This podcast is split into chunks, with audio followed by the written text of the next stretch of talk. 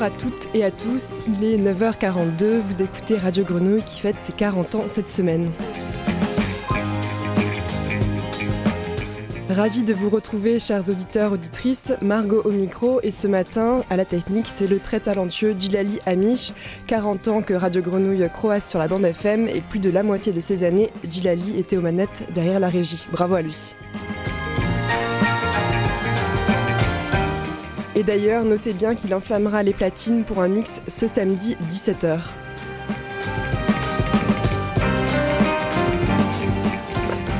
Semaine avec plus de 100 heures de direct, quelques 200 participants, des soirées musicales, des après-midi avec des jeux, de la musique, des lectures, des rencontres à midi, des mix inédits à 13h, des plateaux le week-end et, et, et des thématiques, des matinées thématiques où l'on mélange les genres et les gens. Ce matin, j'ai donc le plaisir d'inaugurer une matinée consacrée aux arts, du cinéma, de la littérature, de la musique, improvisée ou pas, des nouvelles rencontres et des vieux camarades. J'ai convié pour cette matinée plusieurs des voix de la radio, celles qui questionnent et font vivre ces questions artistiques et culturelles sur les ondes de la grenouille. J'ai donc le plaisir d'accueillir autour de cette table et jusqu'à midi Pascal Jordana, fondateur et directeur artistique de la Marelle, lieu consacré aux écritures à la friche. Salut Pascal. Salut. Pascal, tu animes la première chose que je peux vous dire, une émission littéraire mais aussi une revue sur la grenouille. Oui, exactement. J'anime ou, je co-anime parce que je suis euh, parfois avec Roxana Hachemi qui fait partie de l'équipe de la Marelle. Et puis euh, les auteurs, évidemment, les autrices qui sont là. Philippe Foulquier, bonjour. Bonjour. Tu es fondateur du théâtre Massalia et cofondateur de la Friche Belle de Mai, aujourd'hui fin observateur de la vie culturelle marseillaise, on pourrait dire. Tu participes activement à l'émission À vous le studio, rendez-vous en tête à tête avec un ou une invitée de ton choix dans le studio de la Grenouille, depuis quelques mois déjà. Oui. Jean-Marc Montera, guitariste, musicien, spécialiste de l'improvisation et de l'expérimentation sonore, fondateur du GRIM, qui deviendra un département du GMEM, e auquel tu es aujourd'hui artiste associé, et tu animes euh, l'émission sur le bout de la langue, pareil, depuis quelques mois, il me semble, avec Christine Esclapez, un mélange de sons, de musique et de mots sur le mode d'une conversation improvisée. Exactement, tout est dit. Bonjour Margot. Et enfin, Denis Carté. Bonjour Denis. Bonjour. Cinéaste, créateur vidéo qui a connu et accompagné les débuts de la friche avec de multiples émissions sur la grenouille dont tu nous parleras, et notamment euh, cette année Play Misty for Me. Tout à fait.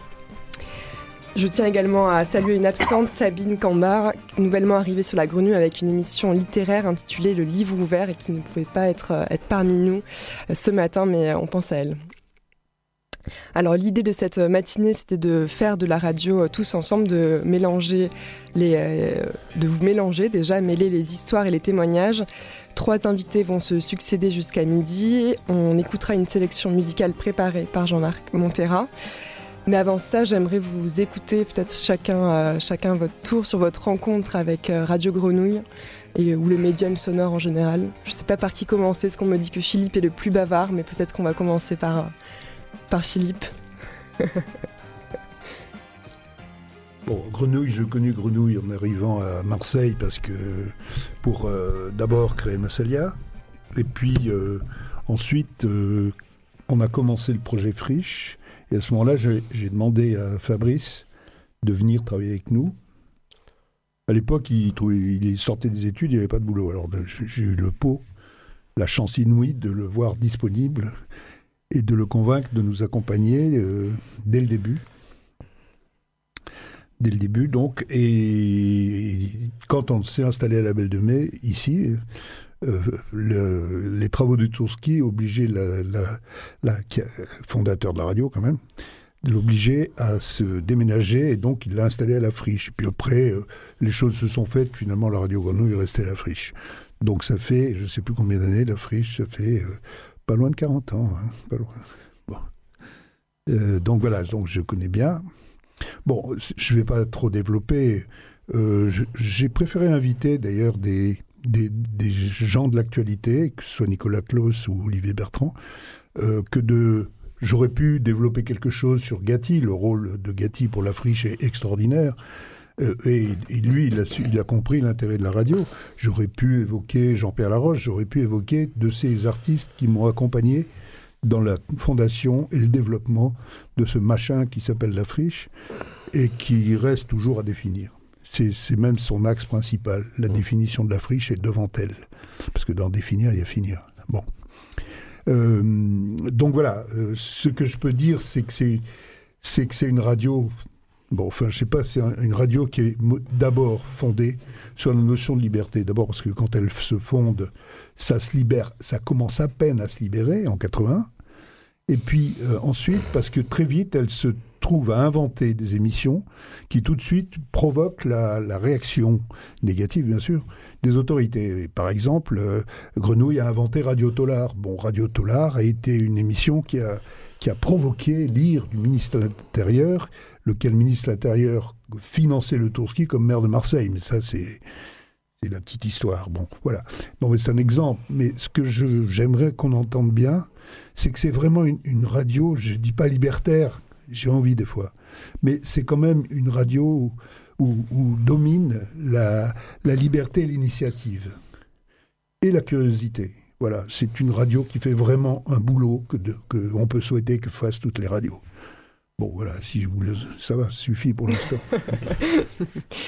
Peut-être euh, Pascal Jandana ça me, ça me plaît bien cette idée de, de, liberté, euh, de, place laissée, euh, je pense aux, auditeurs, aux auditrices, mais aussi euh, à tous ceux qui, qui, font grenouille, tous ceux qui interviennent, parce que moi je suis arrivé à, à Marseille fin 98 et j'ai découvert la radio presque en même temps, je pense.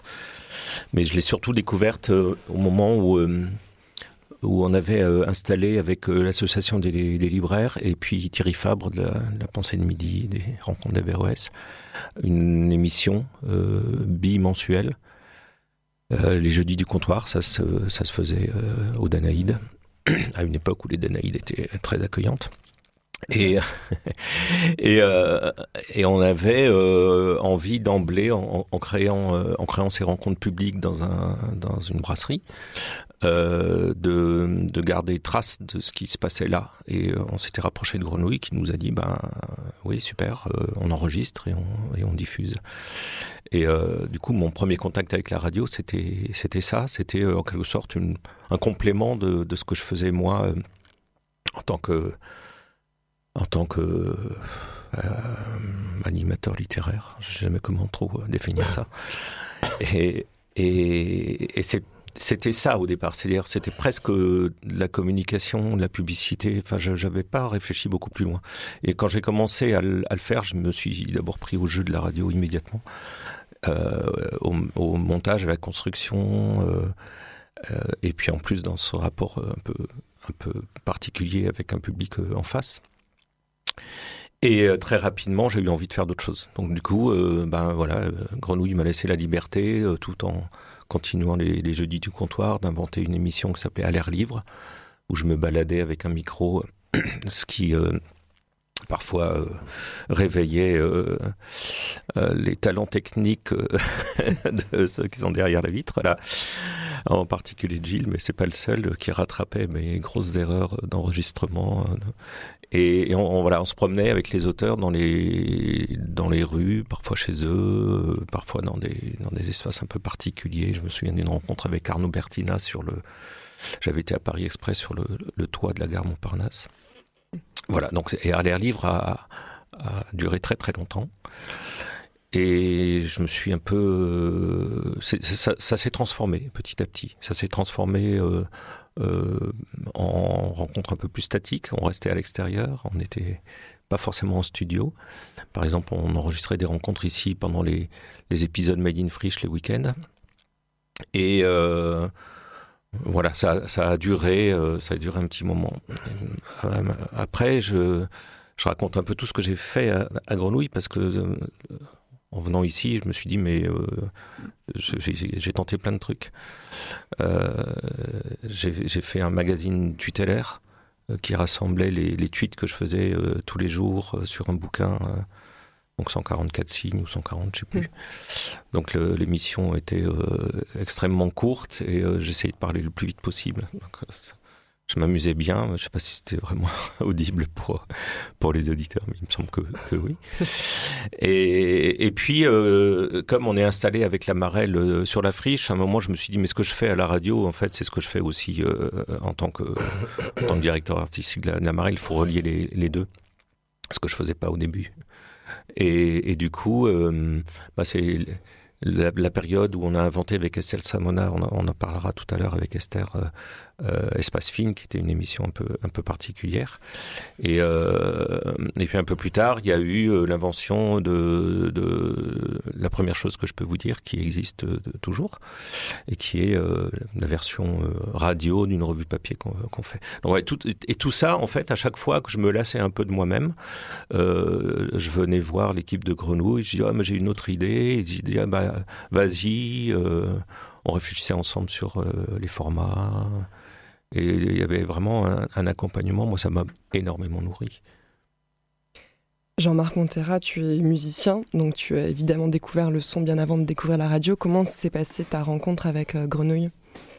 Euh, dans les premiers temps, de manière tout à fait traditionnelle hein, par rapport à la radio, euh, on, en tant que directeur artistique du Grim, j'organisais des concerts, euh, donc euh, on informait la radio, il diffusait des playlists, des, il donnait de l'information, c'était euh, c'était assez classique comme euh, comme type de fonctionnement. Et euh, peu à peu, des liens se sont tissés et on a eu des, des projets ensemble. Radio Grenouille est venu enregistrer, faire des, des enregistrements live, des concerts à Montevideo. Jérôme avait accepté. J'avais un projet que j'ai jamais pu réaliser faute de temps. C'était de à cette époque-là, je recevais énormément de demandes pour euh, pour les concerts, pour des gens qui voulaient venir jouer euh, à, Montevideo, et euh, j'avais pas la possibilité de les inviter tous et je voulais faire une émission euh, uniquement avec les musiques qu'on m'envoyait que des groupes ou des musiciens que je n'avais pas pu programmer. Et euh, c'était une idée qui me plaisait beaucoup, mais qui demandait quand même pas mal de temps. Et j'ai bien senti que je pouvais pas le faire euh, assez sérieusement, parce que euh, moi, je suis, je maintiens le terme de libertaire, Philippe. C'est euh, le choix de, de Léo Ferré sur les anards après euh, me plaît beaucoup parce que c'est même si ça fait un petit peu euh, post-romantique, euh, c'est aussi, euh, pour moi, c'est l'exemple même d'une radio libertaire où euh, le, ce terme-là n'est pas, pas galvaudé. C'est, euh, on a la liberté de faire des choses dans un cadre qui est euh, relativement sérieux, organisé. On n'est pas au chrono, mais c'est pas grave et tout se passe bien. C'est euh, un peu l'esprit de la chose. On peut s'écouter d'ailleurs euh, ton premier choix musical qui est donc euh, Les anarchistes de Léo Ferré. De Léo Ferré, ça tombe un peu sous le sens, mais bon, j'assume.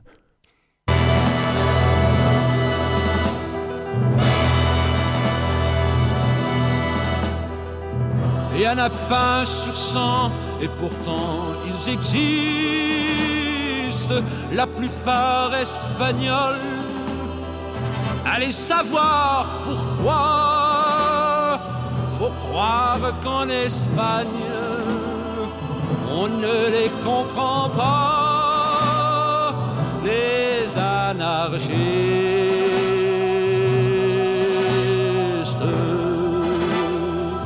Ils ont tout ramassé, des beignes et des pavés. Ils ont gueulé si fort qu'ils peuvent gueuler encore. Ils ont le cœur devant et leurs rêves au mi-temps. Et puis l'âme toute rongée par des foutues idées. Et un a pain sur sang, et pourtant ils existent. La plupart fils de rien ou bien fils de si peu on ne les voit jamais que lorsqu'on a peur d'eux les anarchistes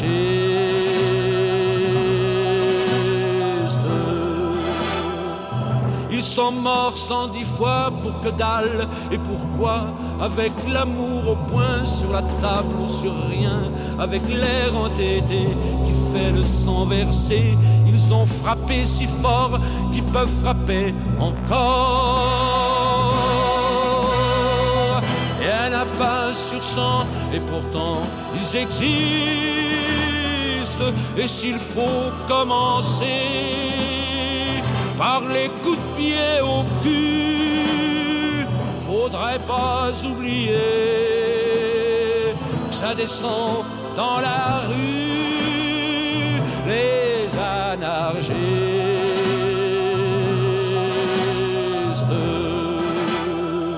Ils ont un drapeau noir en berne sur l'espoir et la mélancolie pour traîner dans la vie des couteaux pour trancher le pain de l'amitié et des armes rouillées pour ne pas oublier.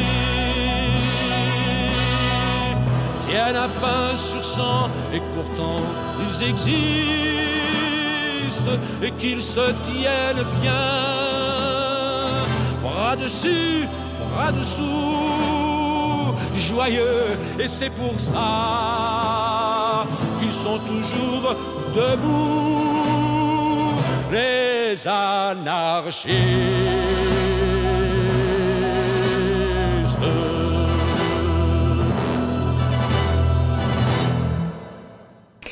Les anarchistes de Léo Ferré, un choix de Jean-Marc Montera pour les 40 ans de Radio Grenouille. Merci, je crois, approuvé par euh, les autres autour de cette table. Pascal, tu disais que ça faisait un petit moment que... Ah oui, ça fait un petit moment que j'ai pas entendu, mais c'est bien. il, est, il était... Euh, il a quand même une voix incroyable, mais surtout, on a l'impression qu'il proclame un truc, comme il y a une colère rentrée presque, et puis une sorte de... Je sais pas, de passion qu'on entend. Ça fait du bien. Celui qu'on n'a pas encore entendu, c'est Denis Carté. Oui, c'est moi. Rebonjour Denis. Bonjour. Alors on faisait un peu le, tour de table pour connaître l'histoire de, chacun mmh. avec la friche et grenouille. C'est ça. Toi, tu, as de nombreuses histoires à nous raconter. Peut-être qu'on se disait par ordre chronologique, ton arrivée à Grenouille correspond à celle de la friche. C'est une histoire un peu particulière. Oui, et c'est vrai que ce voyage dans le temps, là, des 40 ans de Radio Grenouille, moi, j'arrive euh, pas, pas, pas aussi loin, même si déjà je, je travaillais à Radio Utopie à Marseille en 95, 94. Et euh, ce que je trouve vraiment intéressant, et je vais vous raconter l'anecdote qui, illustre ce que je vais dire, c'est que vraiment, moi, je peux pas séparer Grenouille de la friche et la friche de Grenouille. C'est système friche théâtre, euh, tout ce qui s'est passé ici. Alors, euh, peut-être que la friche en a été aussi les oreilles et le haut-parleur. Euh, mais en tout cas, euh, moi, euh, cinéaste qui avait réalisé simplement deux courts-métrages en, 16 mm à l'époque, un qui s'appelait Le Cochon et l'autre qui s'appelait Mamette fait du cinéma, donc deux films documentaires, deux films d'essai, j'étais un petit peu comme un... Comme un comme, comme un artiste qui, qui, qui, qui serait un peu à la dérive, en tout cas qui chercherait des perspectives. Et, la, friche m'a paru un bon port d'attache pour ce, marin qui cherche à, tracer un, sillon. Et euh, donc, euh, j'ai pris rendez-vous avec le, le, capitaine de bord. Hein. Je veux dire, il faut être simple. On appelle, on prend rendez-vous avec Philippe Foulquier en 1996. Et donc, je rencontre Philippe Foulquier et qui me reçoit dans son bureau. Et euh, je dis voilà, je veux être à la friche, je suis cinéaste, j'ai besoin d'un local, j'ai besoin d'un bureau, j'ai besoin de, je vais y faire des choses. J'ai monté un laboratoire de développement artisanal euh, qui est pour l'instant encore aux, abattoirs, un peu comme la radio était au Tourski, enfin tout ça euh, est géographique aussi. Et je dis voilà, moi ça m'intéresserait d'être à la friche. je sais pas, ça m'intéresse, je veux, je voudrais y être. Alors il me dit bon, bah, il n'y a plus beaucoup de place parce que les, espaces n'étaient pas encore rénovés, donc euh, la place se limitait aux espaces occupables. Donc voilà, c'était un petit peu ça le, le, moi quand je suis arrivé les, débuts de, la friche. Et il me dit bah tu sais, euh, à la friche euh, on a un, système et c'est pour ça que ça me plaît d'insister véritablement là-dessus parce que moi c'est le premier le, premier dialogue que j'ai eu avec la friche, c'est on loue pas on loue pas du mobilier ici. Euh, mais par contre, euh, les gens qui résident, les artistes qui sont ici, en, contrepartie de leur euh, de, l'espace qu'ils occupent, eh ben ils donnent quelque chose à la friche. Donc on était plutôt sur un système de troc. Alors il me regarde, Philippe Foulquier, et il me dit mais toi qu'est-ce que tu peux donner à la friche? Alors je dis bah écoute moi je fais de la radio, la radio Utopie. Je sais pas encore, mais je vais faire euh, quelque chose à la radio. Donc j'ai un local. euh, voilà, je vous passe les euh, les, les- les problèmes d'installation, de, de, de, de- voilà, de l'eau qui coule dans les. Bon. Et, et euh, je réfléchis et, et, et je, et je euh, sur Radio Utopie, je faisais une émission, une chronique qui s'appelait Le cri de la bête rose. Déjà des Alors je peux vous le faire si vous voulez. hein, c'est pas. S'appelle le cri du cochon. J'avais fait un film sur la, la mort du cochon, mais pas que justement sur la question de la vie du cochon, puisque c'est un film avec un happy end, puisque le cochon est, est vivant à, à la fin. C'est un film documentaire, hein, quand même, je, je, je le rappelle. Et donc, je me suis dit, parce que pour moi, faire de la radio, je dis que pour moi, parce qu'on fait de la radio, on peut le prendre ce bout de laine par tous les bouts qu'on veut. Pour moi, faire de la radio, c'était de toute façon créer un personnage. Il n'y avait pas de radio pour moi sans personnage. Alors, ça a été un cochon. Et puis, je me suis dit, tiens, euh, quel personnage, dans quel personnage je vais pouvoir m'incarner, quelle veste je vais pouvoir mettre, quel costume je vais pouvoir endosser? Pour bah, avoir, quand même ce troc. J'étais quand même aussi euh, intéressé, hein, au premier sens du terme. Je disais, mince, il faut que je trouve la, contrepartie de mon, arrivée à la friche. Et c'est là où je me suis dit, euh, moi, en tant que cinéaste, bien sûr, le cinéma m'intéresse. Évidemment, je n'aimais pas les critiques de films, puisqu'ils tirent sur leur propre armée, ça tout le monde le sait. Alors je me suis dit, tiens, je vais, peut-être euh, essayer de renverser, de mettre à l'envers ce qu'on appelle le critique de cinéma, et je vais créer un anti-critique de film, et je vais l'appeler l'homme de la rue. Alors, j'ai quand même gardé le cri du cochon, enfin en tout cas l'intensité du cri, parce que c'est ça qui est intéressant dans la mort du cochon, c'est l'intensité. Donc j'ai essayé de conserver l'intensité du cri, et puis ce, cet homme de la rue euh, est né à la friche, comme ça, sur ce contrat moral avec un lieu qui... euh, pour ça, je, veux vraiment garder en perspective la friche Radio Grenouille. Pour moi, c'est vraiment très, important pour mon arrivée, en tout cas pour ma, trajectoire à la friche et ici à la radio. Et, donc, en revoyant un film de Frank Capra qui s'appelle John Doe, donc L'homme de la rue avec Gary Cooper, qui est juste, euh, juste d'une- splendide, une émotion. euh, Enfin, bon, ce personnage de, de, de l'homme de la rue est tout à fait émouvant. Et puis, il résonne encore aujourd'hui, je trouve, ce- cet homme de la rue de Frank Capra. Et puis, il y a un film que j'adore toujours qui s'appelle La maman et la putain de Jean Eustache. Et il y a, à un moment donné, Jean-Pierre Léo qui qui, dans cette époque libertaire des années 70, euh, dit voilà, on a besoin de tout segmenter, de tout catégoriser. Il y a la bourgeoisie du textile, les mères célibataires, et puis l'homme de la rue. Alors, ouais, puis il dit, moi, j'ai pas l'impression d'être l'homme de la rue. Alors là, ça, ça m'a plu. Je dis, moi, j'ai l'impression d'être l'homme de la rue. Alors, je me suis approprié ce, personnage et je l'ai, euh, euh, une fois né, il a crié, évidemment, comme tous les enfants, et ensuite, euh, il, s'est- posé comme un anticritique de le film, dans le sens où il va voir un film, un film du répertoire, pas forcément un, film de sortie de salle. hein. Il s'agit, c'est un homme qui aime le cinéma. Donc il va voir un film, mais il ne vous parlera pas de ce film. Il va surtout pas critiquer ce film. Mais par contre, il va trouver une passerelle, il va trouver une symbolique, il va trouver du détail pour euh, broder euh, une écriture d'un seul jet.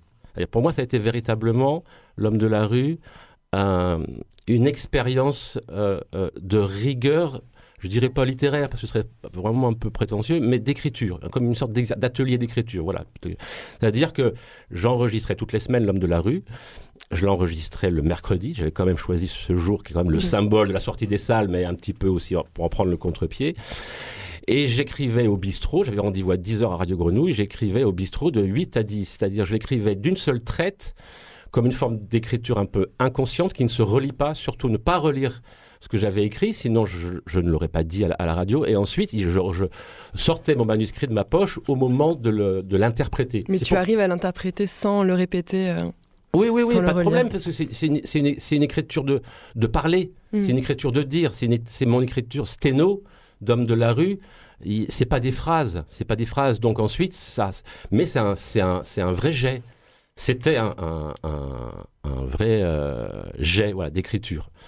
Alors peut-être qu'on entendra une nouvelle euh, version de l'homme de la demain, rue demain. Demain, demain, tu, je faire là de 13 à 14 euh, voilà, pour un mix. Pour un midi mix et je, je referai parce que l'homme de la rue a eu 20 ans il y a 3 ans. C'est drôle de dire ça. Et Et, et il s'est mis en sommeil, comme les vieux espions russes. Et, là, il va quand même se réveiller pour l'occasion. Quand il y a des occasions, l'homme de la rue est capable de se réveiller. Mais disons que je suis passé à, une, autre, émission, et puis qu'à un moment donné, il faut aussi euh, voilà, euh, arrêter des, histoires. Elle était longue, celle-là, 20 hein. ans d'homme de, la rue. Euh. Donc voilà un petit peu moi mon arrivée à la friche est ce que je veux et à Radio Grenouille? Tu vois, je, fais des lapsus. On parle de Grenouille, je dis mon arrivée à la friche et à Radio Grenouille, mon arrivée à Grenouille et mon arrivée à la friche. Et j'insiste vraiment sur, je dirais pas euh, libertaire. Moi, je, je reprendrais ce mot d'audace, vraiment. Et j'ai senti à la friche le parfum des marins d'audace et à Grenouille aussi. Et ça, ça a été quelque chose, mais je dirais même pas de précieux ça a été quelque chose qui sauve, qui sauve la vie parce qu'on est quand même dans une férocité, dans une violence, dans une à l'extérieur, je veux dire. Hein. il s'agit d'une arche. On va être biblique maintenant. Il s'agit d'une arche. Alors évidemment, ce n'était pas l'arche de Noé, mais il s'agissait bien de l'arche de Fouquier. Et nous, nous tous, petits marins d'audace que nous étions, expérimentateurs, mais pas que artistes, même si je me j'ai toujours cette émotion du souvenir de la place de l'artiste à la friche, mais de la place de la réflexion autour des artistes, et pas que des artistes, déjà des architectes. Je sais pas, je, pense à Claire Duport sur transversité, je, pense à, Bleu Sud, avec, je me rappelle plus de euh, Saumande, avec Philippe Saumande aussi, qui, des gens de l'ordre du, prototype aussi, qui, qui assumaient cette, cette, cette, posture-là. Et mon homme de la rue, mon arrivée à la friche et mes débuts, en, tout cas à, à, la friche, euh, étaient de cet ordre-là véritablement. C'est pour ça que j'emploie des, des, des, comparaisons maritimes, hmm. parce que les marins savent de quoi ils parlent quand il s'agit vraiment d'être là. Voilà. Et la friche était la grenouille aussi. On va faire une petite pause musicale. Je vous propose, avant d'accueillir euh, le premier invité de Philippe Foulquier, Nicolas Klaus, qu'on va aller chercher. Euh, et, on va écouter, donc Jean-Marc Montera, tu nous as fait une sélection par décennie. Donc on va écouter un titre de 80 que je te laisse présenter parce que ça m'a vraiment surprise que tu choisisses ce titre, mais je veux bien que tu nous expliques pourquoi. Oui, oui, c'est, je ne recherchais pas euh, la surprise. Hein. j'ai, fait une sélection de, de quelques titres par, par décade, hein, euh, en 81, 91, 2001 et 21. Bon, évidemment, euh, il y, a, y pléthore. Et le titre que j'ai choisi, oui, ça, ça peut surprendre, mais euh, je peux très bien l'expliquer. je suis un, fan de Daniel Balavoine. Et pour plusieurs raisons. D'une part, à cause de sa voix, que je trouve très, très française malgré les, accents anglo-saxons. Euh, son audace, parce que on le sait pas, mais c'est euh, il fabriquait tous ses sons, toutes ces toutes ces post-prod, euh, il, faisait ça à la maison de manière complètement expérimentale. Hein, il aurait pu venir travailler dans les studios du GNEM. et, euh, et, en plus, le titre, le titre choisi, c'est un peu emblématique parce que c'est la première fois que, que ce sujet est abordé en chanson. Euh, les problèmes de, la garde des enfants par, euh, par les pères. Quoi.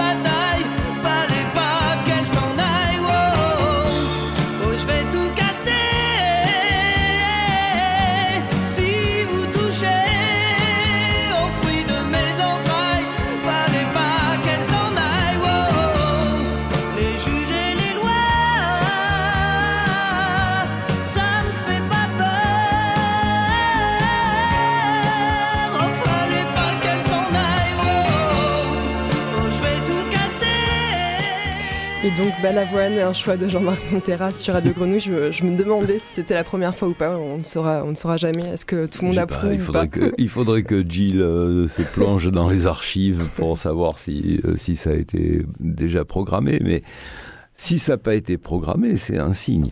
Parce que euh, sur un peu l'ostracisme dont il a été euh, victime dans ses débuts, du milieu euh, bien pensant de la de la producteur de, la production et des euh, et des radios aussi qui euh, qui, dis- disaient que cette voix-là c'était pas pour leur public. Alors comme si quelqu'un qui est assis derrière un micro comme nous là maintenant c'est qui est le public qui écoute et il a fallu que comment elle s'appelle de Mancis qui programmait euh, qui était directrice de la programmation musicale à RTL pose sa démission sur la table euh, pour qu'il soit diffusé. Euh, et là, on n'est pas dans les radios libres, on est à RTL. Donc, Balavoine, s'il avait été anglo-saxon, il aurait pu être euh, chanteur de lead front de Aerosmith, de euh, ACDC ou euh, de n'importe ou de Led Zeppelin. Il a le niveau de Robert Plant au niveau vocal, expression et de ce qu'il raconte. Il n'a pas eu la chance d'être français. Il a eu la, la malchance d'être français, quoi. Et j'avais un plan B, justement. J'avais un plan B Mais au qu'on cas où. passera peut-être après. Pe- Peut-être, mais c'était El- va- on de ACDC. Donc, On le est passera pas- pour la décennie 80. Euh, Peut-être sans transition, euh, on va accueillir Nicolas Klaus qui, qui va s'installer. Nicolas, tu es l'invité de, de Philippe Foulquier, que euh, je vais vous laisser du coup discuter. Bonjour. Bonjour Nicolas. Alors, t'ai demandé d'être là parce que tu n'es pas dans les 40 ans de la grenouille, mais tu es apparu dans ce paysage de friche là, il y a quelques années, maintenant je ne sais plus combien, 10-12 ans. Et tu es le dernier des artistes qui ont été accueillis sur ma décision, ici. Et donc, euh, voilà, c'est tout. C'est anecdotique, ça. Par contre, euh, j'ai commencé à, à découvrir quelque chose sur lequel j'ai envie de parler d'a- d'amitié, mais c'est surtout de la considération pour le travail que tu fais et une curiosité que, que j'aime bien euh, attacher à tout ton travail. Bon. Euh, donc, euh, euh, je n'ai pas souhaité ici qu'on parle de toute ta carrière de peintre qui s'attaque à l'informatique, qui reste peintre tout en faisant de l'informatique, et qui, qui explore, la, je veux dire, qui explore l'informatique avec une, une, une idéologie de peintre. De peintre. Bon. Et donc, euh, euh, j'ai pas souhaité qu'on qu'on fasse tout ce flashback sur ton histoire. Par contre, tu rentres d'Afrique, enfin, tu rentrais il y a quelques semaines d'Afrique, après un séjour où tu étais invité par. euh, euh, évidemment, quand je cherche un nom, je le perds. Par Julie Kretschmar, enfin par les rencontres par- à oui. l'échelle, bon public. Voilà, Julie Kretschmar, voilà. Euh, donc, euh, qui t'a proposé d'aller travailler là-bas un peu, pour aller voir un peu, sans projet défini a priori, puisque le projet, il s'agissait qu'il naisse de ce voyage. Et donc, tu as été.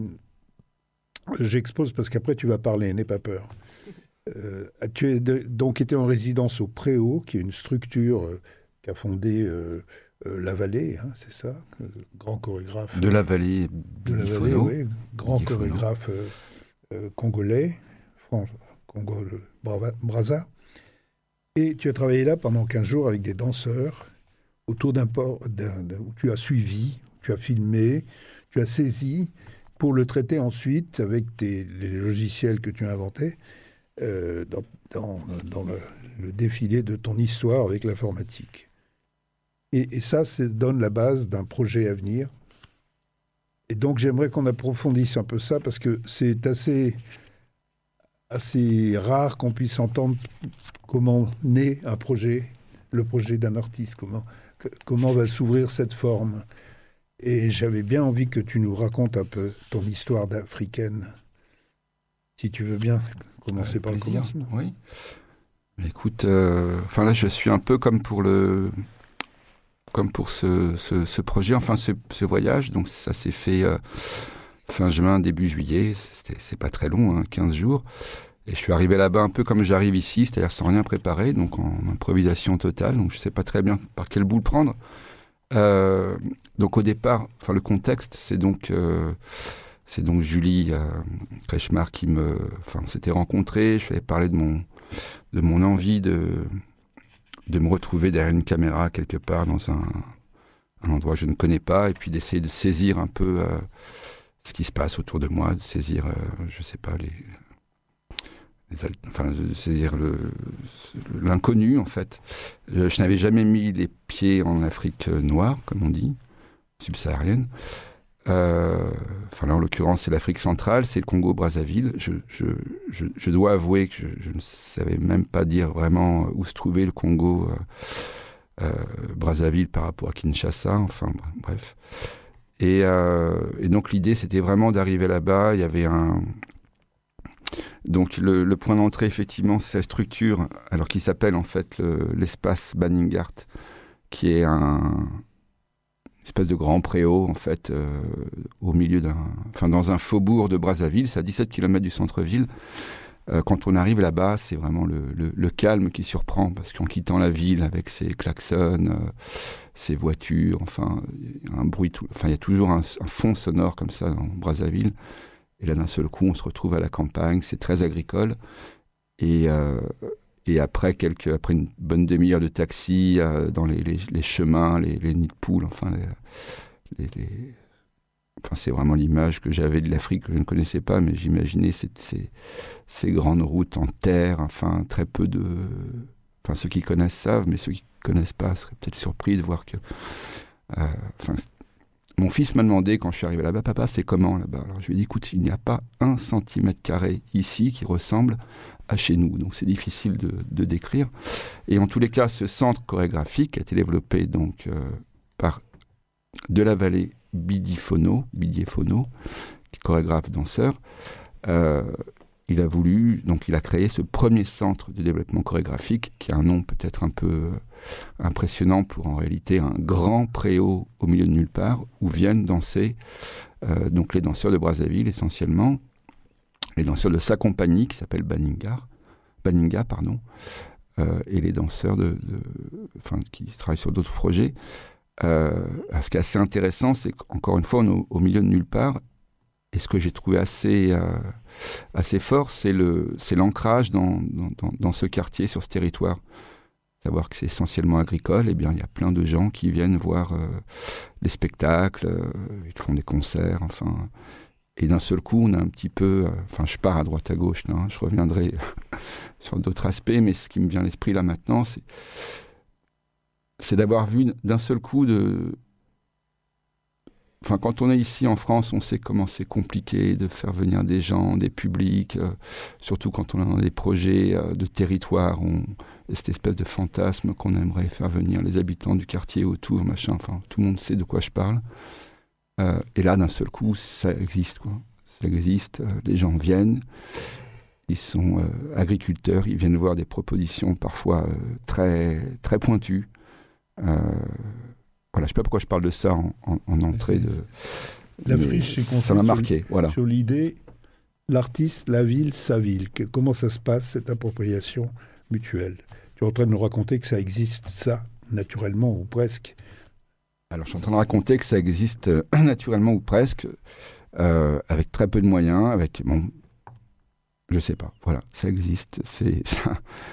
Ça paraît miraculeux, mais euh, alors moi je n'ai pas vu ça tout le temps parce que j'étais là que 15 jours, mais on m'a parlé de soirées avec 2000 personnes, euh, dont parce que j'ai vu des chiffres quand même, il y a une structure, ils ont des chiffres. Et euh, donc une bonne moitié, enfin un peu plus la moitié des gens qui viennent, c'est vraiment les gens du, de, ce, de ce faubourg, de ce quartier, qui s'appelle Cambé. Et donc pour revenir à, cette, à cette résidence, donc au départ en fait, encore une fois, je ne sais absolument pas ce que j'allais faire. J'imaginais travailler avec euh, plutôt sur le quartier. On avait repéré, enfin en amont, euh, il y avait eu des liens faits avec un lycée agricole, avec une, euh, carrière de pierre. Et puis finalement, tout ça a été très compliqué. Quand je suis arrivé, c'était le dernier jour de, cours. Donc on a un peu oublié. Mais en attendant, parce que on a dû, j'ai commencé à travailler tout de suite. En attendant, j'ai rencontré ces danseurs, voilà, une quinzaine de danseurs. Et là, ça a été, euh, bah, il s'est passé quelque chose d'assez incroyable et de très naturel, euh, sans trop comprendre ce qui se passait.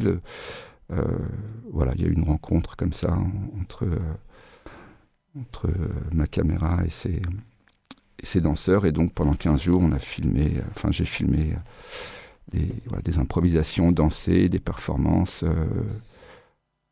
en déambulant dans, le, dans la ville, dans le quartier, dans les marchés, euh, sur, au bord du fleuve. Euh, Quand tu dis filmer, c'est des captations, en fait. C'est Tu prends ce qui vient. je prends ce qui vient, j'ai quasiment. Enfin, je suis très peu intervenu sur, euh, sur la mise en scène, ou euh, enfin, assez peu finalement, et c'était vraiment des, des propositions. euh, euh, par exemple, je me souviens de cette journée, on est parti, on a pris un, un minibus, on s'est retrouvé quand même à 21 dedans, ce qui était assez, assez intéressant, euh, pour partir euh, dans, bah, par exemple, dans la carrière de, Pierre. Donc, c'est une carrière où les gens, euh, au bord du fleuve, donc ça appartient aux Chinois, hein, parce que là-bas, beaucoup de choses appartiennent aux Chinois. D'ailleurs, les enfants, quand, dans, ce, quartier, quand ils me voient, enfin, quand certains enfants m'ont vu, ils, ont, ils crient Chinois, Chinois, Chinois, parce que si vous n'êtes pas noir, c'est que vous êtes Chinois, forcément. Et euh, enfin bref, donc cette carrière, il y a des gens qui cassent des cailloux. Alors on casse, euh, on- ça commence à la dynamite, on, on casse des, des, des rochers, puis les rochers deviennent de grosses pierres, et puis les pierres deviennent des, des cailloux, et puis du- ça devient du, comment on appelle ça, du, gra- du gravillon. Voilà, et donc les gens cassent, et à la fin de la journée, ils vendent ce qu'ils ont cassé. Enfin, c'est assez. euh, Et donc on est arrivé là, à une quinzaine de danseurs dans ce, cet espace ouvert. d'industriel, en fait. Ah non, il n'y a rien Non. d'industriel, non. Alors il y en a d'autres industriels, paraît-il, mais celle-ci, c'est vraiment Oui. manuel. Et bon, c'est. J'ai encore lu un article hier sur le sur les mines. Alors c'est encore autre chose, les mines de cobalt en, en RDC, dans le, pays voisin. Mais voilà, c'est quand même des gens euh, comme dans. On retrouve ça beaucoup, des gens qui. enfin, on est on n'est pas loin des conditions d'esclavagisme, euh, de, bon, bref, les gens cassent, cassent. Ils vont, ils boivent beaucoup, ils fument du, ils fument le chanvre de là-bas pour un peu, euh, pour pour euh, bah, pour finir la journée, puis pour le lendemain pouvoir recommencer. Enfin, c'est un peu particulier. Donc les danseurs ont investi cet espace. Et, euh, chacun va trouver un endroit euh, et, trouver une forme, quelque chose. Et puis moi, je ne faisais que d'aller d'un danseur ou d'un groupe de danseurs à l'autre. Il m'appelait, ah, j'ai un truc là. Alors hop, je venais, je filmais. Et puis, bon, très simple en fait, très très simple. Euh, Une sorte de festival d'improvisation. voilà, j'ai vu un festival d'improvisation pendant 15 jours, c'était formidable. Et maintenant, il s'agit de faire quelque chose avec, euh, avec ce matériau. Donc, je suis revenu avec euh, euh, 1200 prises. Je, voilà. Et euh, je ne sais pas quoi dire de plus. On me demande de trouver un titre d'ici demain, ça va être compliqué. On, on fait de la com parce qu'il y aura un film qui sera projeté euh, dans le cadre du Festival des Rencontres à l'échelle fin novembre. Euh, ce sera diffusé à Montevideo. Quel film? Je ne sais pas comment il s'appelle, je suis en train de le finir. Ah oui. Ah, d'accord. Et l'idée, c'est de faire un projet, donc plus une forme d'installation un peu, j'allais dire monumentale, c'est pas monumental, une installation un peu ample avec beaucoup de beaucoup d'images. Et je, ça, ce sera pour le festival, mais l'année prochaine. Donc en attendant, on montre un petit film en boucle. euh, et ce sera pendant une semaine à, à monter vidéo. Je, je te laisse même pas poser de questions. hein, je, dans le, le flux. Oui, oui. Non, mais c'est bien, on a, on, on a suivi. Euh, bon, juste, j'ai oublié de dire que tu es le dernier artiste accueilli à la friche, mais tu n'es pas resté très longtemps, puisque c'est dommage que tu avais trouvé le partenaire, euh, puisque Zinc t'accompagnait. Et puis tu es parti et tu es revenu un peu par la bande. Je cite parce que je trouve ça très bien. C'est Étienne Ray qui t'a accueilli et qui te fait partager son atelier. Étienne m'héberge depuis, euh, tout à l'heure on en parlait, je sais plus si c'est 7 ans, 8 ans, enfin ça commence à, à faire, ouais. bonne poursuite. Euh, et merci. Merci beaucoup. Bah merci à vous. On, on pourra voir euh, votre film du coup en novembre à Montevideo. fin euh, novembre le à Montevideo dans le cadre de- du Festival des rencontres à l'échelle. Traite Voilà. de ça. hein. Qui C'est le film vraiment, euh, c'est un film sur toutes ses performances, donc ces danseurs qui dansent dans, dans le fleuve, dans le sable, dans la boue, dans la cendre, euh, dans la paille, dans, dans les arbres. Temps, Dans les pierres, il y a cette scène fabuleuse, j'ai envie d'en parler. Dans, euh, au milieu des casseurs de pierres, ce, ce jeune danseur qui s'appelle Messi, qui a 19 ans, qui se jette sur les pierres, qui se... Enfin, je ne veux pas dire que c'est bien parce qu'il a les mains en sang et on ne le voit pas à l'image. hein, mais enfin, il, il y va, il se jette. Et, et quand on arrive dans, dans ce pays-là, qu'on ne connaît ni la danse, parce que même si j'ai travaillé avec quelques chorégraphes, je ne suis pas très au fait de ce qui se pratique ou pas, et qu'on voit ce, ce- cette force, cette puissance, enfin ça pose plein de questions, ça pose plein plein de questions, et, et j'espère que ce film en posera encore d'autres. Voilà. Merci beaucoup. Merci Nicolas. Danser dans les pierres. Peut-être c'est un titre. Danser dans les pierres, oui. on, on peut faire une petite pause musicale avec un deuxième choix de la décennie 81 de Jean-Marc. C'était le choix bonus, mais je propose euh, qu'on l'écoute. C'était- assez d'essai, il me semble. On- Gilles, tu l'as? Ah oui, Albers. Oh,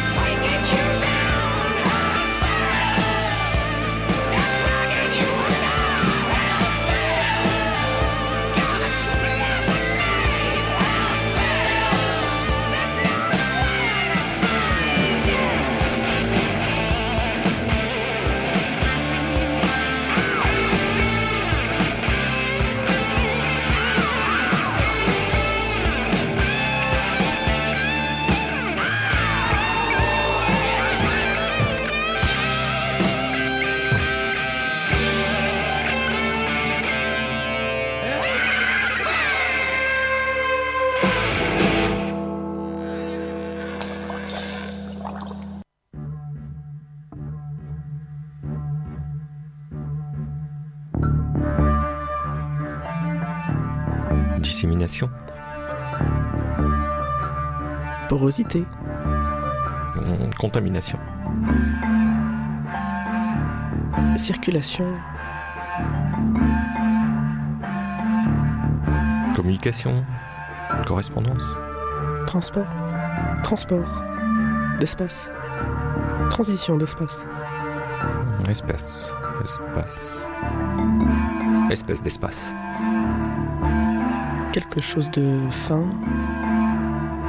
Espace. Espace fine. Ah, tu veux dire en typographie? Espace fine.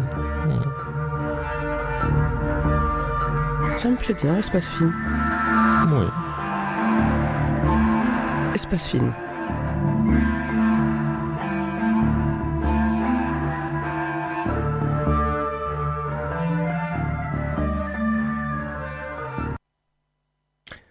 Qu'est-ce que ça te fait de réécouter ce générique? Euh, beaucoup d'émotions d'une part et d'autre part, euh, je prends conscience de la pertinence du titre de cette émission. C'est pas pour nous jeter des fleurs, mais euh, cet espace qui parle de, de l'écart entre nous. C'est un générique qui est à l'image de la manière dont on a travaillé, dont l'émission pendant durant un an s'est construite. Espace fine, l'espace c'est l'écart entre. Et toi? Euh, Moi, j'ai- je l'ai je l'ai réécouté un petit peu avant, j'avoue que j'ai- un peu triché. Et euh, je me disais, c'est un morceau qui s'appelle Marseille. Tu connais euh, Jean-Marc Montera, ce morceau? Lequel? Celui qu'on vient d'écouter pour le, pour Non. le générique Non. C'est un. C'est qui? Qui, Eh bien, justement, je cherche le nom du compositeur, mais c'est un compositeur contemporain. euh, qui s'appelle Et je, je- le, le morceau le morceau le s'appelle Marseille. J'avais trouvé ça un peu, un peu par hasard, mais ça correspondait bien. Mais je vais retrouver le compositeur qui est très connu. Il y a un groupe anglais qui s'appelle Marseille, mais Ah. je connais pas le nom du morceau. Non, non, mais c'est c'est pas Nicolas Cage, mais c'est euh, quelqu'un dans le genre. faudrait tu que tu reviennes à Grenouille. Faut que je pour dire le nom de l'auteur. Esther Salmona, euh, j'ai j'ai souhaité euh, que tu sois mon invité de cette, de cette matinée parce que on a travaillé effectivement ensemble pendant un an sur euh, sur cette émission mensuelle. Ah, j'ai- même je- dans, dans ma tête, c'est pas une c'est pas une émission, c'est comme un c'est comme un feuilleton. Euh, c'est je sais pas peut-être un format podcast euh, aujourd'hui qui serait euh, achevé, qu'on aurait bien aimé voir se prolonger à l'époque d'ailleurs, mais qui aujourd'hui fait comme une une parenthèse. je t'ai rencontré à l'école des beaux-arts. On était venu avec, avec un, un auteur qui avait fait un atelier là-bas et tu avais discuté avec, je crois que c'était Roberto Fellucci. et on avait euh, découvert ton, ton travail à ce moment-là, qui était un travail euh, effectué avec les étudiants de l'école des, des beaux-arts autour du son, mais aussi de euh, d'un travail euh, d'affiche murale. Et je me suis dit, ah, mais c'est c'est super ce que tu fais. et, et on a discuté longtemps pour voir comment on, pouvait essayer de- d'intégrer ton travail à la, présence des auteurs et des autrices qu'on invitait à, à la Marelle. Et, finalement, ça s'est construit euh, un peu comme ce qu'on vient d'entendre euh, au générique. En discutant, euh, on est parti sur tout à fait autre chose et on a eu envie de créer une, émission à partir effectivement de la présence des, auteurs, hein, puisque le travail d'écriture que tu menais, de, montage et de dialogue en- entre nous, était à chaque fois reposé à chaque fois sur la présence des auteurs. Mais, euh, mais on a eu envie de, continuer ce dialogue entre nous qu'on avait entamé hors micro, dans les cafés et ailleurs, euh, dans, ce studio même, ici. Euh, et voilà, j'avais envie de, raconter cette expérience parce que pour moi, dans, mon aventure avec Grenouille et avec la friche, effectivement, a une c'est une place un peu particulière parce que je, je, sais pas, ça m'a, fait prendre conscience encore d'autres choses de ce que pouvait être fait à la, radio. Euh, Jean-Marc parlait de cette grande liberté qu'on, qu'on pouvait avoir, Philippe aussi. Et, et là, je me suis dit, mais on a une grande liberté, mais on a aussi presque une responsabilité d'utiliser cette, euh, cette liberté. Euh, voilà, donc euh, c'était, important pour moi euh, de rappeler cet épisode en t'invitant. Euh, parce que c'était une période très riche que j'aimerais bien, que j'aimerais bien renouveler. On en parlait encore tout à l'heure en arrivant. Et voilà, peut-être que tu peux raconter comment, euh, comment ça se construisait pour toi, parce que on parlait pas mal d'improvisation tout à l'heure et de euh, voilà encore avec Nicolas Klaus, bah c'est on prend ce qui vient, on capte des, choses et puis on essaye de faire quelque chose avec ça, mais c'est passionnant à chaque fois. Comment est-ce que toi tu, faisais pour préparer ces, émissions? Parce y avait beaucoup de préparation malgré, tout. Comment je faisais? Euh, C'est cette histoire de liberté, c'est-à-dire que quand on s'est quand on s'est rencontrés, euh, tu m'as parlé de cette émission donc à l'air libre, et c'est comme si euh, la manière dont je suis venue vers toi avec ce désir de radio, ce désir de, de voix, euh, c'est comme si tu euh, avais pris euh, un, un autre élan et tu t'es dit comment transformer ça et comment euh, reproposer un, un nouveau format. euh, dans cette liberté qui t'est accordée à Grenouille? Et moi, je suis arrivée en ayant presque un désir de d'autrice. Et en fait, ce désir d'autrice, euh, il s'est rejoué tout le long de l'émission, mais à un endroit qui est vraiment très particulier. C'est-à-dire que j'étais en résidence et je côtoyais des auteurs qui étaient en résidence. Et il y avait des histoires de matrioshka, mais qui avaient presque la même taille. Et ça, c'était incroyable parce qu'à chaque émission, euh, il y avait cette histoire de liberté effectivement qui se rejouait parce qu'il y avait la rencontre avec l'auteur et il y avait aussi ce petit, appa- ce petit appareil, la Zoom, qui pouvait circuler aussi. euh, et donc, euh, il y a un désir de co-construction euh, avec les auteurs. Donc, j'étais auteur, mais c'était rejoué et remis en question à chaque fois. Et, euh, les auteurs en résidence ou l'auteur ou l'autrice en résidence, euh, c'était, j'ai envie de le mettre au féminin, une espace de liberté.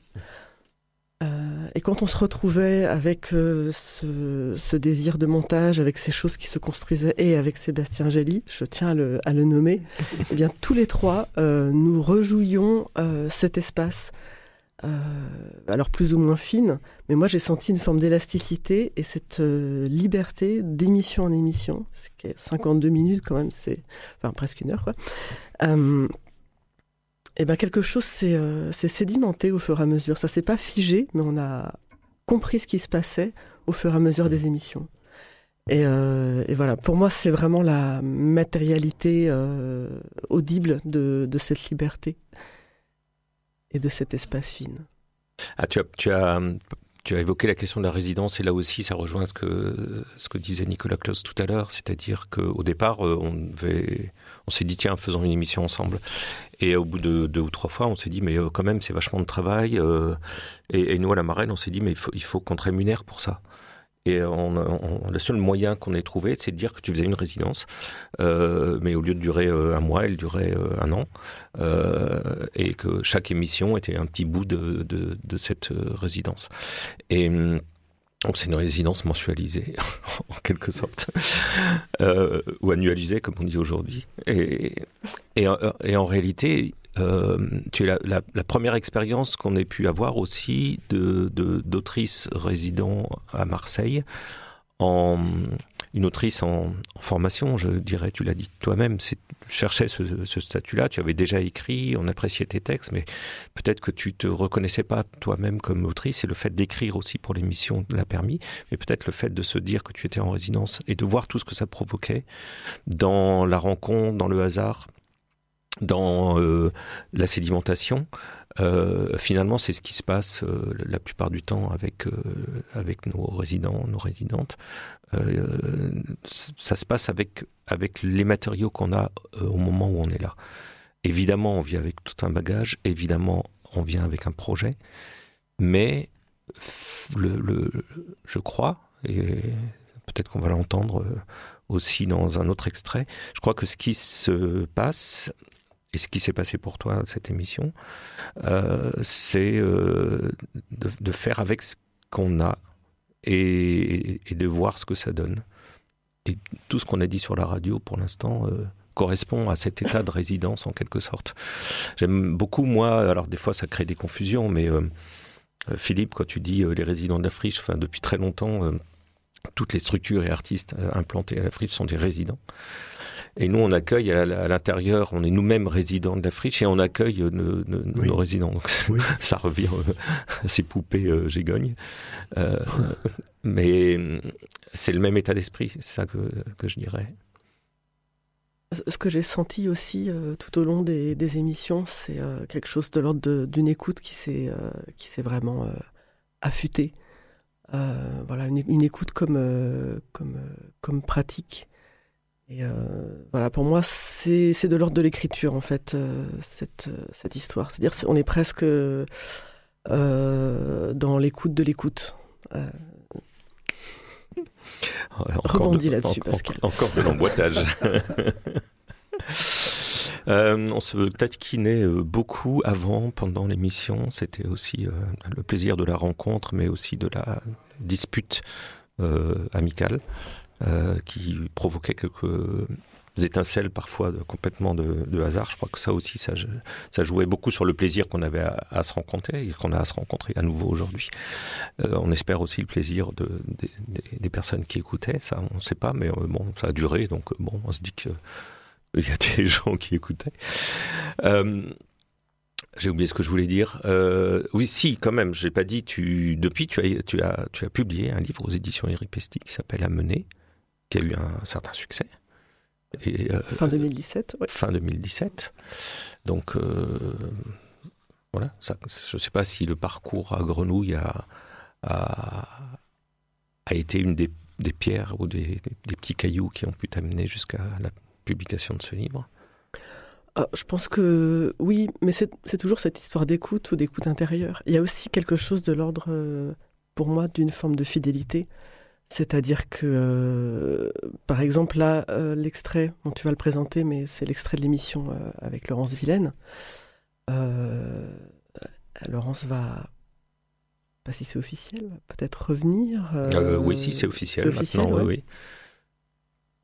C'est euh, une continuité aussi. Voilà, que, c'est ça. Il y a et le je... temps de la résidence, mais ça se prolonge euh, en fait des années. Oui, ça s'arrête pas. Et je pense que ça, c'est une espèce de, de conséquence de, de, cet espace euh, mmh. de circulation, cet espace d'écoute. Euh, qui, qui, apporte voilà quelque chose qui est, euh, qui est, qui est plus large que la résidence, plus large que la rémunération. C'est quelque chose de, de pour moi, c'est un réseau euh, capillaire. Donc il y a cette forme de, fidélité, cette forme de euh, d'attachement quelque part, qui, qui naît de cette liberté, qui naît de cette écoute. Il me semble. On va écouter justement le début de l'émission consacrée à Laurence Villaine dont tu viens de parler. C'est juste une présentation et puis on entend un tout petit euh, moment où Laurence Villaine euh, parle. On va continuer à prendre notre temps avec, euh, avec Laurence Villaine qui a donc séjourné en partie à Alger, en Algérie, euh, en, au printemps 2014 et puis euh, en partie euh, à Marseille en, en fin d'année. Et avec euh, toi, Esther, on va dialoguer euh, avec elle. Tu as été marqué par, par cet auteur, par sa présence, par ses projets. Comment ça s'est passé? Eh bien, déjà, je commencerai à réagir sur une chose que tu as dite. Tu as dit, euh, on prend notre temps. Et j'espère en fait qu'on va l'écouter, dans ce, qu'on va pouvoir l'entendre en fait dans cette émission, cette notion de, de durée.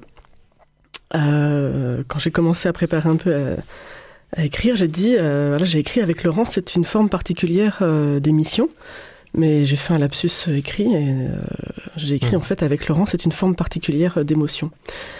Alors euh, voilà, ça j'aimerais bien le, le noter parce que c'est une émotion qui prend, qui prend appui souvent sur, euh, sur une parole, sur une forme de parole bien particulière qui, qui ressemble à, euh, aussi à une écriture qui, euh, qui est en mouvement, qui mmh. paraît... euh, elle n'est pas hésitante, mais elle se cherche en permanence à chaque, à chaque phrase. Alors euh, Laurence dit, ah oui, j'ai... Il y a des trous dans ma parole, il y a des silences, mais en fait, à, à force de l'écouter, euh, ce ne sont pas vraiment des silences, en fait, c'est des façons de reprendre appui. Enfin, j'ai vraiment pensé au, au roulis, au tangage de, voilà, quand on est sur un, sur un bateau. Mmh. Et euh, de la figure du, ba du, bateau, du coup, je vais vers la, vers le, la notion de voyage. Dans sa parole, dans ses livres, dans ses personnages, euh, et dans les échanges qu'on qu a eus. Et il y a quelque chose qui est important important, il me semble, dans la structure de cette, de cette émission, c'est que euh, autant euh, avec euh, Pierre Ménard et Anne Savelli, c'était un trajet, c'est un, voy- un voyage euh, voilà, un, peu, un peu linéaire. Mhm.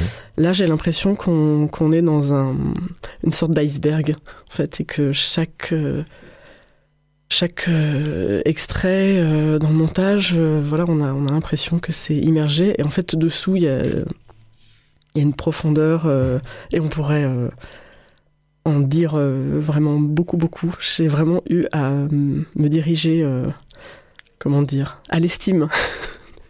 Ah oui, je, je- je vois très bien ce que tu veux dire. Et, Puis, et ouais, ça donne quelque chose, de, pour moi, de, extrêmement riche.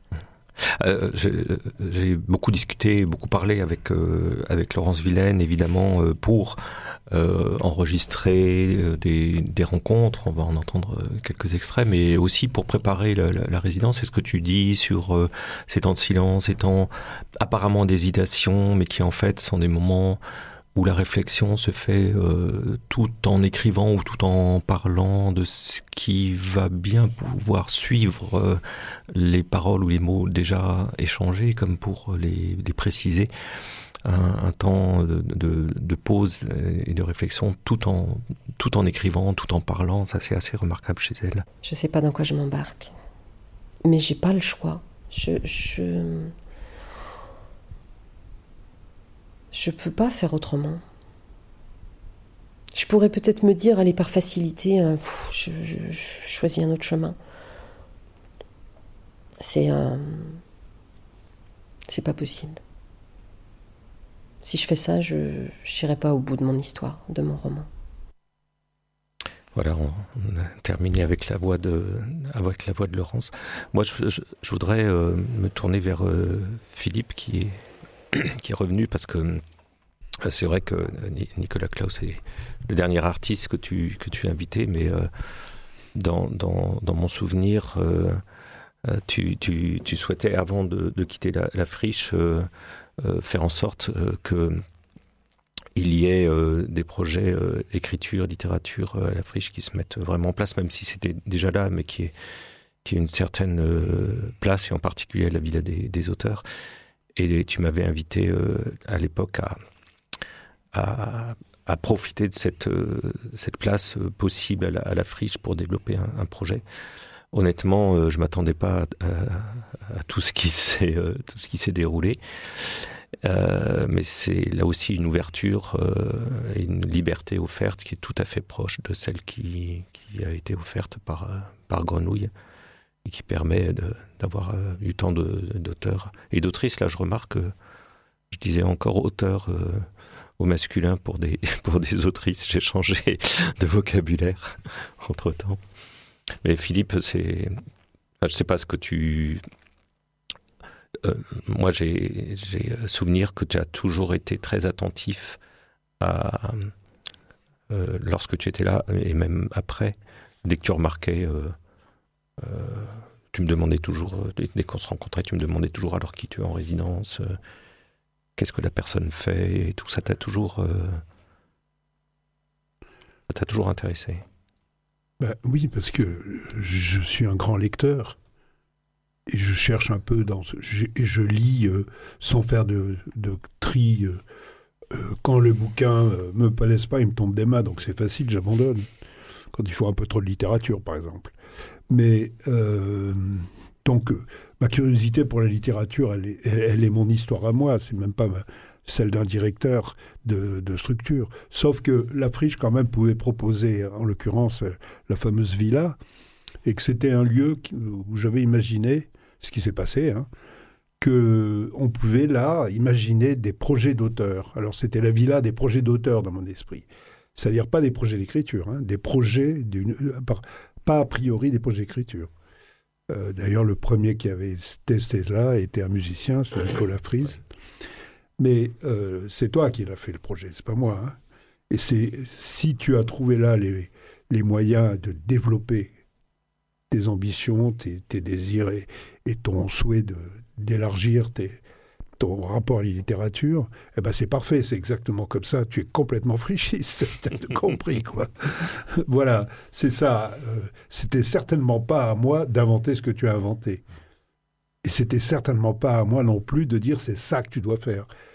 Tu vois, c'est c'est- c'est- c'est ça au fond. La friche, on demandait à des gens de venir. Soit c'était des artistes, soit c'était des, des producteurs. Je t'a- je t'assimile à un producteur pour aller vite, producteur d'événements, quoi. Et donc, euh, euh, mais, mais c'était surtout pas l'idée de dire attention, c'est ça que tu dois faire, sinon c'est pas la peine. Bon, euh, et quelquefois, enfin assez souvent, on est bien tombé, comme dans ce cas, puisque l'histoire est née, s'est développée, a grandi et continue, continue d'exister et de m'intéresser. Esther, comment ça continue pour toi? Quelques années après, euh, après alors- ces- ces- cette rencontre euh, radiophonique, cette euh, rencontre entre nous Alors ça a continué un peu avec la radio, mais euh, je me suis dé- délocalisée de Marseille, donc euh, je vis maintenant à Fort-Calquier, ou Fort-Calcuir, comme j'aime à dire. Et, euh, et donc j'ai fait, j'ai euh, rencontré Mathéo qui travaille à, à Radio Zinzine. Euh, voilà, donc j'ai travaillé un petit peu euh, avec lui à Radio Zinzine. Et j'ai fait une émission aussi euh, à, à Manosque sur Fréquence Mistral. Mais voilà, ça, ce sont des, des émissions qui étaient consacrées euh, un peu à mon travail. Et il n'y a pas cette, cette troisième euh, instance qui nous déplace, euh, que sont les, les autrices et, et les auteurs. Donc, c'est une sorte d'appel lancé en direct, Pascal. voilà, si. je, je me lance. Et après, du, du côté de l'écriture, bon, c'est quelque chose qui est plus monacal, on va dire, mais, mais j'ai un livre qui va apparaître aux éditions euh, M en 2022, probablement, sur euh, deux acteurs, Roy Scheider et, et Romy Schneider. Et un troisième, euh, un texte qui est en cours, qui s'appelle Se fendre, qui est terminé là. Voilà. Se fendre. Se fendre. Ça, c'est un titre. Mais toujours l'écoute euh, est pour moi une pratique, même une pratique pédagogique. Donc euh, voilà, ça ne s'en va pas.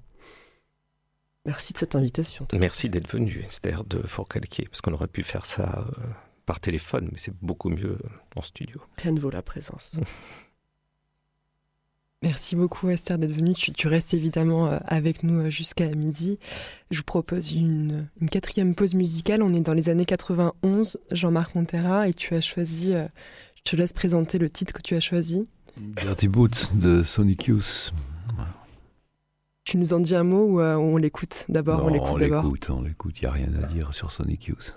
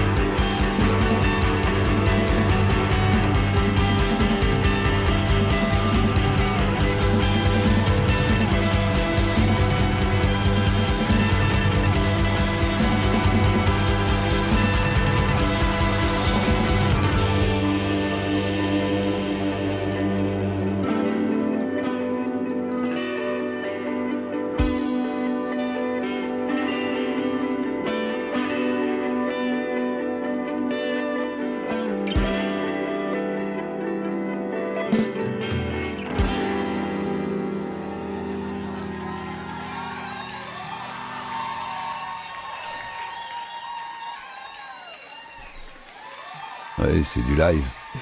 Alors, je suis obligé de répondre parce que j'ai été euh, accusé de faire des pirouettes pour ne pas répondre aux questions. Donc, le choix de Sonic Youth, oui, c'est euh, que j'ai découvert tardivement. En fait, c'est le, c'est, c'est un peu le fruit du, le fruit du hasard, comme beaucoup de choses. Euh, j'ai découvert ce groupe en 98 quand, euh, quand ils sont passés à Marseille, euh, au, au Dôme. Et euh, par la suite, on est resté en contact. J'ai eu la chance de jouer avec eux et de me rendre compte que, en fait, c'était des passeurs. hein, euh, les gens qui faisaient les premières parties de Sonic Youth euh, dans, les, dans les années 80, c'était Rem, Nirvana, après Beck. donc, et ils ont une vocation de, de, de, ouais, de, de faire découvrir des choses. Donc, alors, ça n'a pas grand-chose à voir avec la, avec le sujet qui, qui nous occupe, mais c'est un fruit du, euh, du hasard qui se déporte sur, euh, sur notre actualité, qui, euh, euh, par exemple, avec les Anne Savelli, le- le- les rencontres se sont faites comme ça, par l'intermédiaire de quelqu'un qui travaillait chez le Moller Est, qui euh, trouvait que fenêtre, ça pouvait être, euh, ça pouvait marcher avec euh, ce que je pouvais proposer musicalement. Et ça, ce fenêtre, c'était quand? C'était en 2000. Fenêtre Open Space, c'est. euh, 7, 2008, quelque chose, Ouais, quelque chose comme dans ça, Ces. Dans ces eaux-là. Et, et depuis, on, on continue à travailler avec Mhm. Anne Savelli et on a un projet avec, euh, Oui, avec ça, c'est Pascal les- et Anne. Donc, les c'est une question de, de tissage. Et en fait, la, la- euh, je rebondis sur ce que disait Denis tout à l'heure. C'est Denis euh, qui disait euh, que la friche et la radio étaient liées. C'est indissociable. C'est indissociable parce que c'est l'endroit où les choses sont rendues possibles. Justement, euh, Denis, Denis cinéaste et animateur radio euh, sur Radio Grenouille, ont retracé un peu euh, le parcours de la friche et de Grenouille que tu lis beaucoup. On parlait de la, création de, des films de la Belle de Mai, de, tes premiers travaux. Si on remonte un peu, si on avance un peu dans le temps, il y a la Merco de l'an 2000 comme expérience un peu fondatrice pour toi. Est-ce que tu peux nous, nous raconter ce que c'est et ce que c'était? Ouais, oui. Euh, oui, alors je vais rester dans, euh, voilà, le ciment qui, enfin, les deux mains serrées de, cette radio et de ce lieu qui est la friche. Et, dire que moi, euh, comme d'autres artistes à la friche, comme d'autres gens qui ont réfléchi à la friche, j'ai créé, après l'homme de la rue qui était mon ticket d'entrée, j'ai créé une association qui s'est appelée les films de la Belle de Mai. C'était assez bien trouvé, je trouve, pour s'inscrire dans ce lieu. Et j'y ai euh, créé un laboratoire de développement artisanal du 16 mm noir et blanc. C'est-à-dire que récupérer la technologie des frères Lumière pour pouvoir faire des films plus rapidement qu'une demande de subvention. Et c'est là où je rejoins véritablement Grenouille et la friche.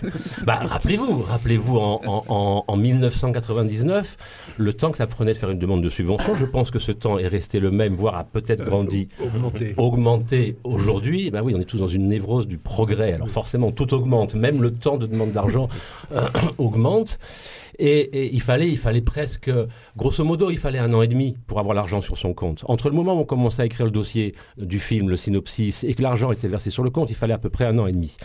L'idée, c'était avec ce laboratoire, c'était de supprimer les intermédiaires du cinéma. Alors c'est très dur, parce que le monde du cinéma, D'abord, il est essentiellement parisien. Alors ça, c'était bien, c'était confortable à la friche.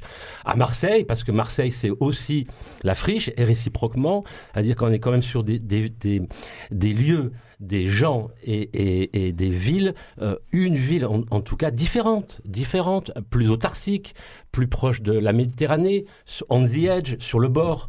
Euh, et je sais plus où, je voulais en venir. Si, je sais très bien où je voulais en venir avec ça. C'est que cette autarcie, même citadine, ce, ce penser marseillais, cette façon d'être un peu différent, d'être un peu unique parce que on nous tapait tellement dessus à, cause de notre accent et de notre ville sale qu'à un moment et qui n'existait presque pas en France, on avait besoin de, de retrouver de la, de la, de la force intime, de la force narcissique. Merde. Alors il y a eu des, des Massilia, il y a eu des gens comme ça pour la musique qui ont redonné des, des, des- couleurs. Et moi, avec les films de la Belle de Mai et le, et le cinéma, et donc toujours dans ce parallèle avec l'esprit de la friche et l'esprit qui était porté par Radio Grenouille, l'idée c'était donc de faire des films de manière autarcique, parce que je déteste le discours de plainte. Et c'est vrai qu'en tant que cinéaste, la Très souvent, le manque d'argent est discours de plainte. Voilà.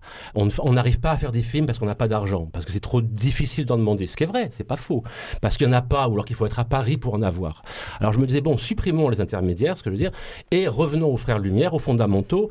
Euh, s'exprimer en cinéma, c'est sans doute d'abord s'exprimer en images. Et j'ai dit, faisons des films muets. Et c'est ce qui s'est passé. Ça nous laisse sans voix. On en a, ben, c'est bien, bon, ça c'est intéressant.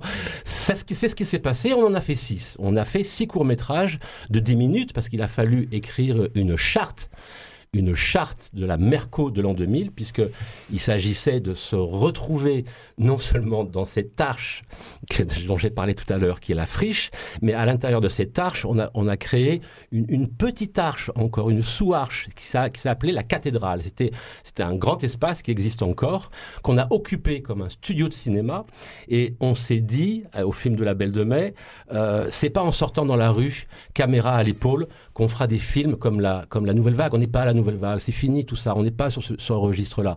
L'économie d'aujourd'hui, c'est plutôt de s'enfermer dans un cocon, dans un lieu protecteur, et dans lequel on va dépenser le moins d'argent pour aller le plus vite possible, puisque demander de l'argent, ça prend beaucoup de, de lenteur. Et on s'est réapproprié les moyens du, du cinéma, mais les, les- les moyens premiers, pour arriver justement à ce désir de film qui agite les cinéastes. Donc on a été six réalisateurs, moi j'ai proposé un cadre, une charte, la série, puisqu'on est en 99, s'appel- s'appelait, s'appelle toujours la Merco de l'an 2000, puisque c'était important pour nous euh, aussi de, donner notre, notre, notre vue, hein, notre point de vue euh, sur ce, ce fameux passage hein, qui nous a tous agités euh, à l'époque. Donc, dans, un, c'est pour ça que je parlais du cadre aussi qui, permet la liberté ou la révolte, c'est que dans un monde de contraintes, on a essayé de trouver le chemin de traverse pour traverser euh, ce monde de contraintes le plus rapidement possible et être le plus libre possible. Et pour ça, il nous a aussi fallu, encore cette histoire, d'audace, il nous a aussi fallu de l'audace. Donc on s'est, on s'est mis des contraintes assez, euh, assez folles hein, pour, pour, pour des films, c'est-à-dire qu'un décor unique, une vieille voiture, une vieille Mercedes de 1972. Je vous rappelle, avec les phares verticaux, elles sont sublimes, hein, ces bagnoles. Et puis, euh, cette voiture dans un studio, c'est pas un studio de cinéma, non, c'est un, vieil hangar à tabac, euh, mais immense, dans lequel on a pu mettre la voiture. Et puis, on, on a essayé de, de réaliser, de développer, de monter, d'étalonner, de faire le montage négatif et de tirer les copies en escalier. C'est-à-dire que les, films, le temps de tournage ne devait faire que, que 48 heures. Les cinéastes euh, euh, avaient simplement 20 minutes de film euh, pour faire un film qui devait durer moins de 10 minutes. Donc on est à peu près sur une prise sur, sur deux. Les films devaient être tournés muets dans cette salle parce que le son complique les choses. Donc ça coûtait, dès que ça coûte cher, hop, on, on- éliminait. Et on a fait de la post-synchro. Finalement, tourner en studio.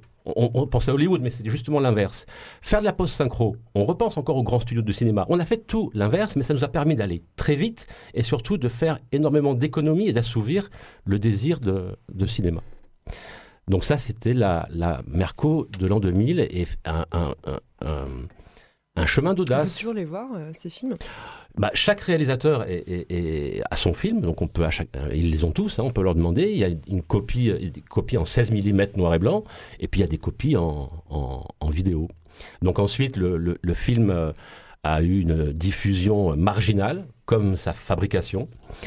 Parce que je- Bon, il y a plein de raisons pour ça, je ne vais pas les, dé- les développer maintenant. euh, mais en tout cas, il a été diffusé dans sa version long métrage, hein, ça, ça durait 1h10. Et ensuite, chaque réalisateur était bien sûr libre de le diffuser euh, comme il le voulait, où il le voulait et quand il, euh, quand il le euh, voulait.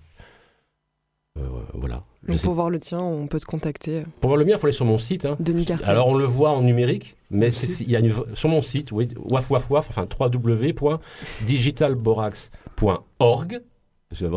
On est bien à la friche. Et là, effectivement, dans la section film, vous pourrez voir les passagères, qui sont, qui est un, mon film de la Merco de l'an 2000. Vous verrez la voiture. hein. Chaque film a ce décor unique et singulier qui est cette vieille euh, Mercedes. C'est symbolique finalement dans le passage. Bon, après on. Euh, voilà, j'ai répondu à ta question. Tout à fait. On voulait retracer encore, enfin, avancer dans les jalons qui ont marqué euh, ton histoire mélangée à celle de la friche et de la radio. Mhm. Et euh, après la Merco de l'an 2000, on voulait, euh, on voulait parler d'un événement qui s'appelait Opus Vigi. Oui, j'ai juste rajouté quelque chose sur la Merco, c'est que ce, ce projet, encore, parce que je, je ra- je redis ça parce que j'en ai toujours dans, dans les voies parallèles de Radio Grenouille, de La Friche et de ma trajectoire à moi des films de la Belle de Mai, c'est que ce projet, plutôt que de le garder pour nous, ce projet, plutôt que de l'emmener ailleurs, ce projet, plutôt que de le proposer à des gens qui sont déjà en réussite ou qui sont déjà en, trajectoire accomplie, même s'ils sont pas, c'est difficile toujours. Ce projet, il y a eu des gens comme ça, il y a eu euh, Alain Dufaux, Bernard Boisflug, mais euh, Denis Cartet, mais euh, ça a été proposé à des gens qui n'avaient jamais fait de film.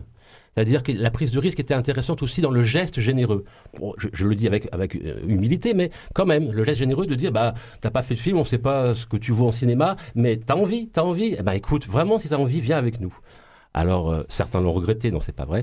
Ils sont tous restés, et il y a eu deux premiers films, un chef opérateur, pas, pas le moindre, Michel Dunant, qui a vraiment œuvré euh, sur beaucoup de films à, à Marseille, en évitant la, la case Plus belle la vie. Et puis euh, Vincent Arnaud, qui était un tout jeune réalisateur et qui a fait là euh, son premier film. Donc voilà, je voulais, ça c'était important parce que pour, pour parler d'Opus Vigi, je voudrais pas monopoliser la, la parole trop longtemps, donc j'ai un débit assez rapide.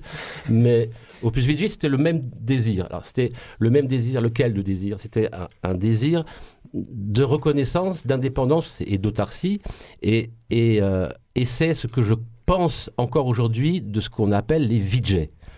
Que tu peux peut-être expliquer Ouais, ce que alors, c'est le VJ, alors, le VJ, c'est- c'est un créateur vidéo. Opus VJ. Voilà, Opus VJ, c'était les rencontres.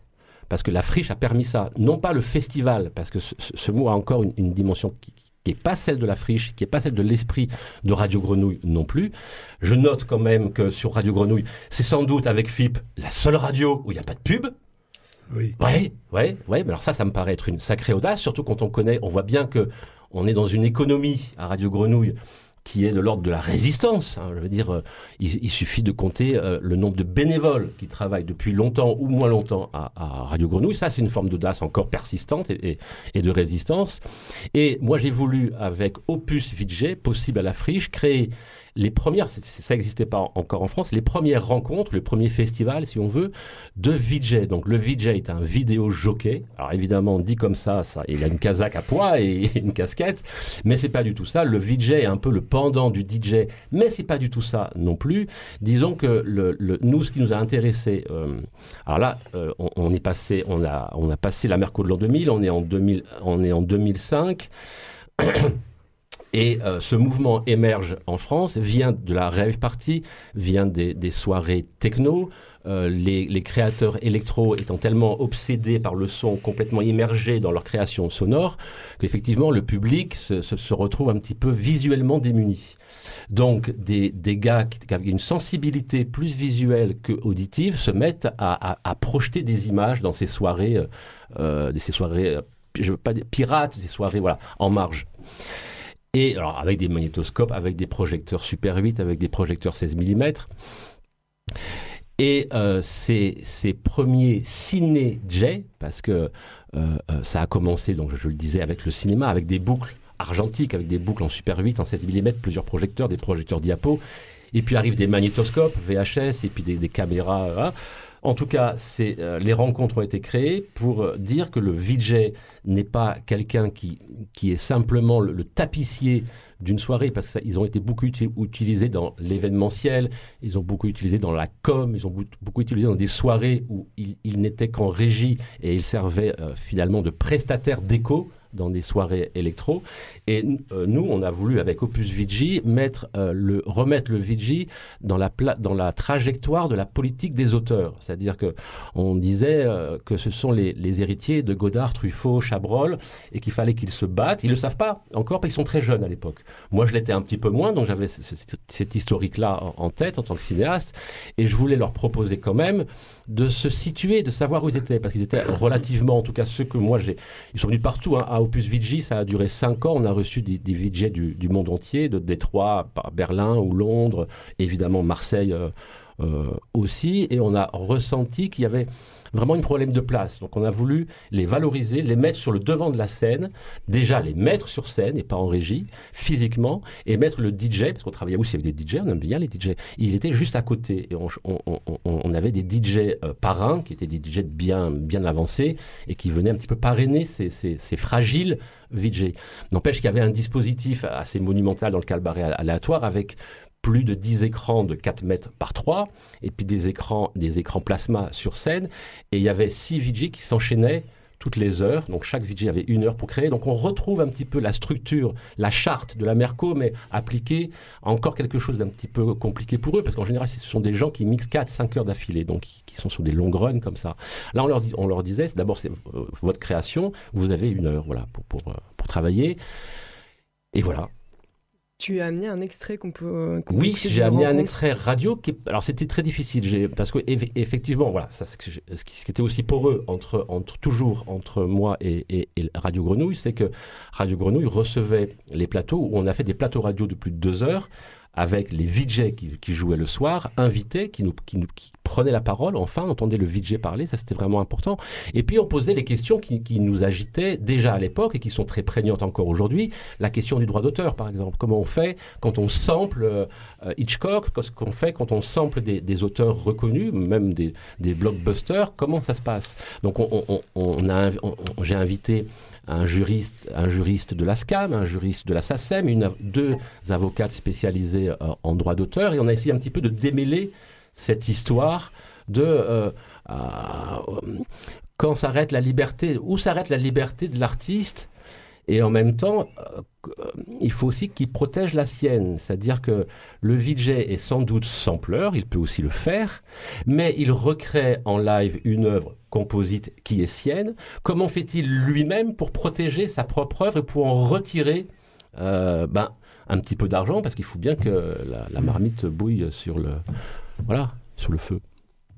On écoute euh, l'extrait que tu Oui. as ramené.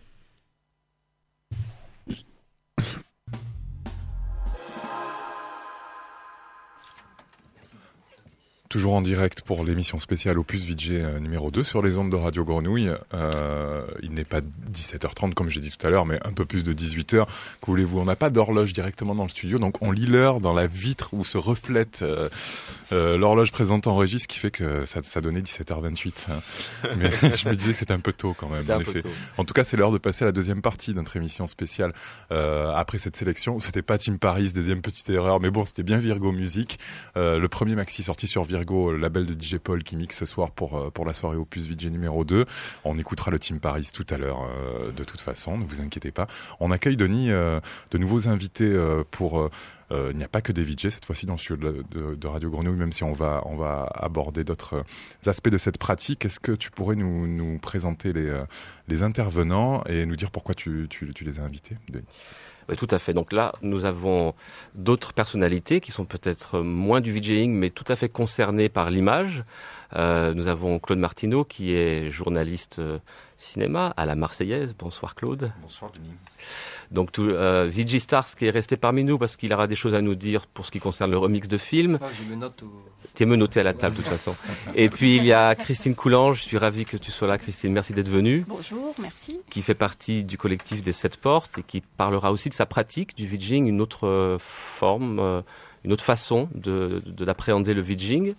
Et puis euh, nous avons bien sûr à côté de moi euh, VJ Anyone. Bonsoir Oli. Bonsoir. Donc qui était avec nous à Opus VJ l'année dernière et avec qui je vais, nous allons euh, remixer euh, THX 1138.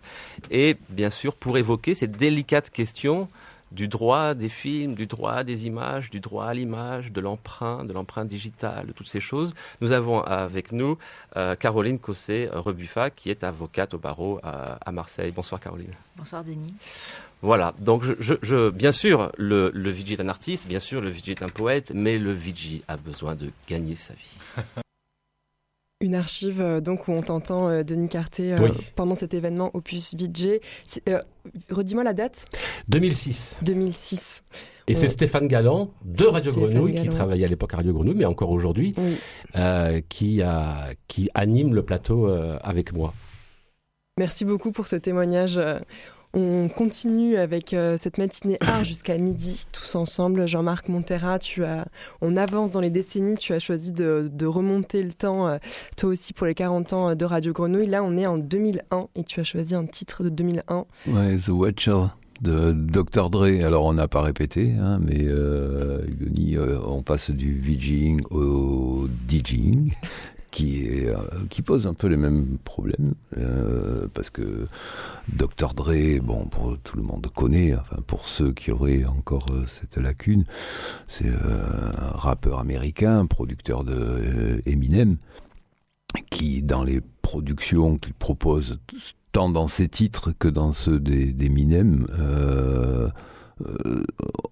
laisse apparaître une culture musicale phénoménale et euh, l'utilisation de samples euh, qui constituent la plupart des productions et ça. pose le même problème que tu soulevé Tout tout, à l'heure à sur le, la question des droits. C'est, euh, j'ai pas de réponse particulière, Bah, mais Disons que, excuse-moi, je, je, je, je, sais pas que je te coupe. Non, pas. vas-y, parce que la question du sample, moi ça, ça m'a beaucoup agité. La question du sample son, par exemple avec euh, Dr Dre, euh, ça s'est entre guillemets résolu. Quoi? Dre, Dre, pardon. Ça c'est autre chose, Oui. hein. Ça s'est résolu dans les années 80. Donc, à peu près. C'est-à-dire que là, on- les artistes ont eu le droit d'emprunter, ou en tout cas en live, et ensuite c'était déclaré à la SACEM, ils le mettaient dans leur playlist, et c'était les, les, les ayants droit, donc ceux à qui ils prenaient ces morceaux pour recomposer une musique en soirée, touchaient des droits d'auteur. La question reste toujours brûlante pour ce qui concerne le sample cinéma ou le sample vidéo. C'est-à-dire que pour l'instant, ça n'a pas été légiféré.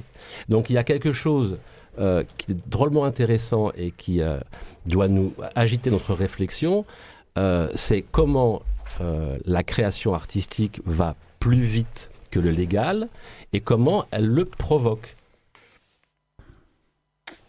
Épineuse question Euh, ouais. qui, a, qui a été un petit peu résolue, enfin entre guillemets, avec le sample son et les DJ, et pas encore sur euh, la question du, du sample image.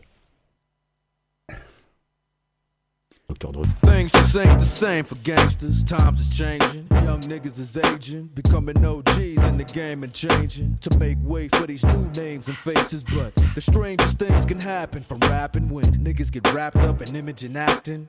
Niggas get capped up and wrapped in plastic, zipped up in bags when it happens. That's it. I've seen them come, I've watched them go, watched them rise, witnessed it and watched them blow. Watched them all blossom and watched them grow. Watched the lawsuits when they lost their dough. Best friends and money, I lost them both. Went and visited niggas in the hospital. It's all the same shit all across the globe. I just sit back and watch the show.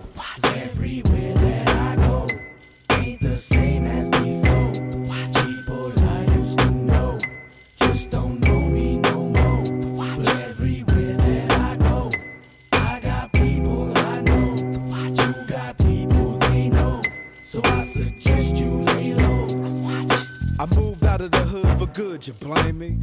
aim mainly at niggas they can't be. But niggas can't hit niggas they can't see.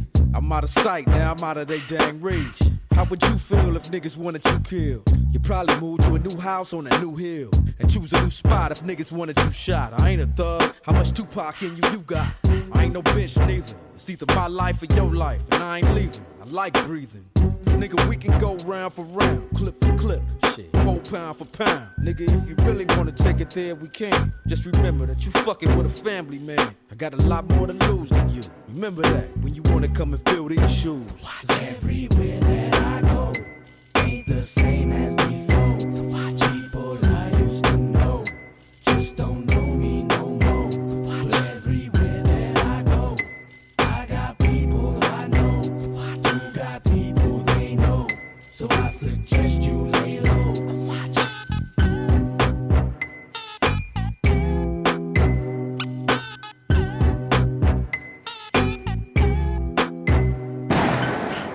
things just ain't the same for gangsters. Cops is anxious to put niggas in handcuffs. They wanna hang us, see us dead or enslave us. Keep us trapped in the same place we're raised in. Then they wonder why we act so outrageous. Run around stretched out and pull out gauges. Cause every time you lift the animal out cages, it's dangerous to people who look like strangers.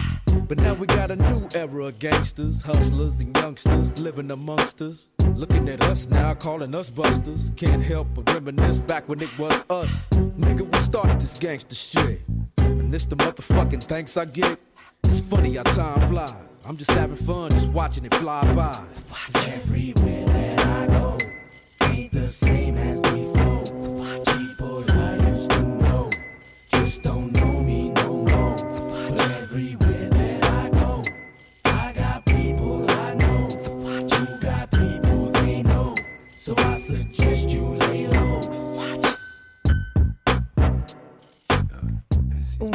11h29 sur Radio Grenouille, vous écoutez une matinée sur les arts dans le cadre de la semaine des 40 ans. Et au bout du fil, Olivier Bertrand. Bonjour Olivier.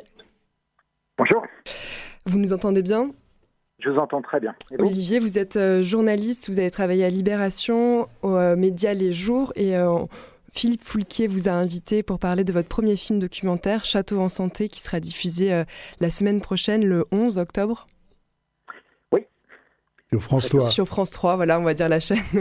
Je vous propose, avant qu'on vous laisse la parole, qu'on écoute un extrait de ce, de ce film. Quand je vois le, le nombre de problèmes que les gens cumulent et décompensent, le recul de chacune des institutions publiques est de plus en plus difficile d'accès, de plus en plus saturé, de plus en plus incapable de répondre aux besoins des gens. Je sais pas comment font les médecins libéraux en ce moment, qui sont tout seuls dans leur cabinet. Pense que sur ce plan-là, nous, c'est plus facile, par exemple. De se dire, bah, la personne, elle va nous amener euh, 12 motifs, dont peut-être 8 qui relèvent pas du champ médical. Pour nous, c'est plus facile d'être en équipe, d'avoir des relais. Après, ce qui est dur, c'est quand tu cherches dans les causes de ce qui va rendre les gens malades et donc les, les solutions qu'il faudrait apporter pour résoudre le problème, pour peu qu'on puisse le résoudre. Et en fait, on voit, on voit assez bien que le parc Caliste et les cités alentours, c'est peut-être un, presque une caricature sur le, plan des impasses que ça suscite.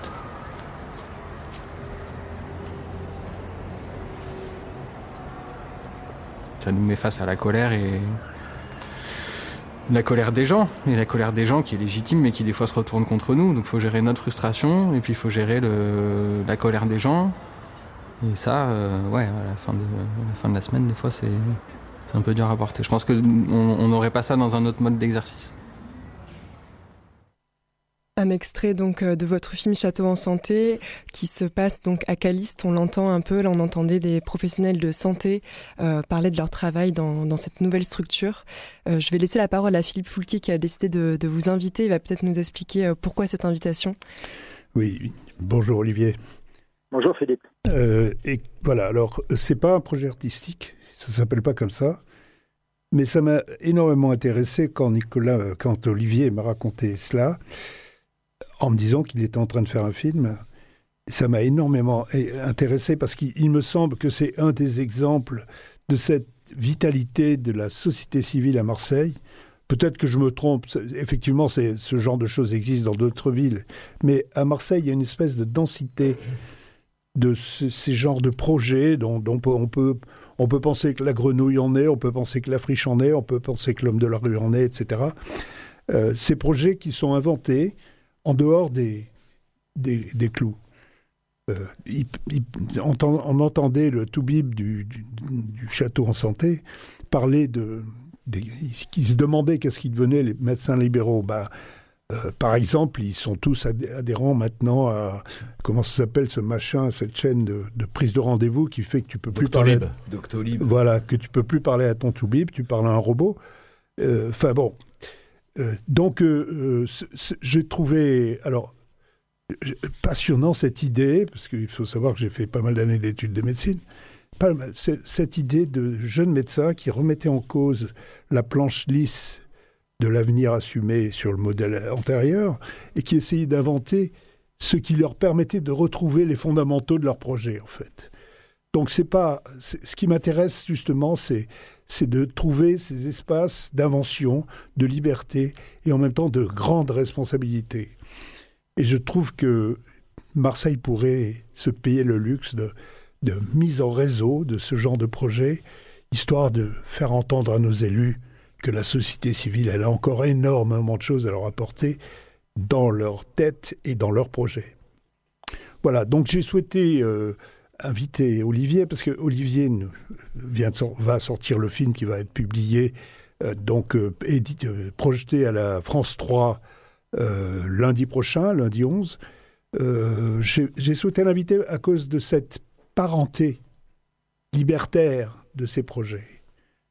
Jusqu'au titre, le château en santé, on se dit que, que les, les gens qui ont monté ce projet ont l'âge de ceux qui regardaient une, célèbre émission de télévision et qu'ils ont euh, comment dire, récupéré cela pour, euh, pour dans, la, dans la campagne, le- la maison de maître de la, de la campagne autour de laquelle s'est construite, comme beaucoup de cités, la, cité en question.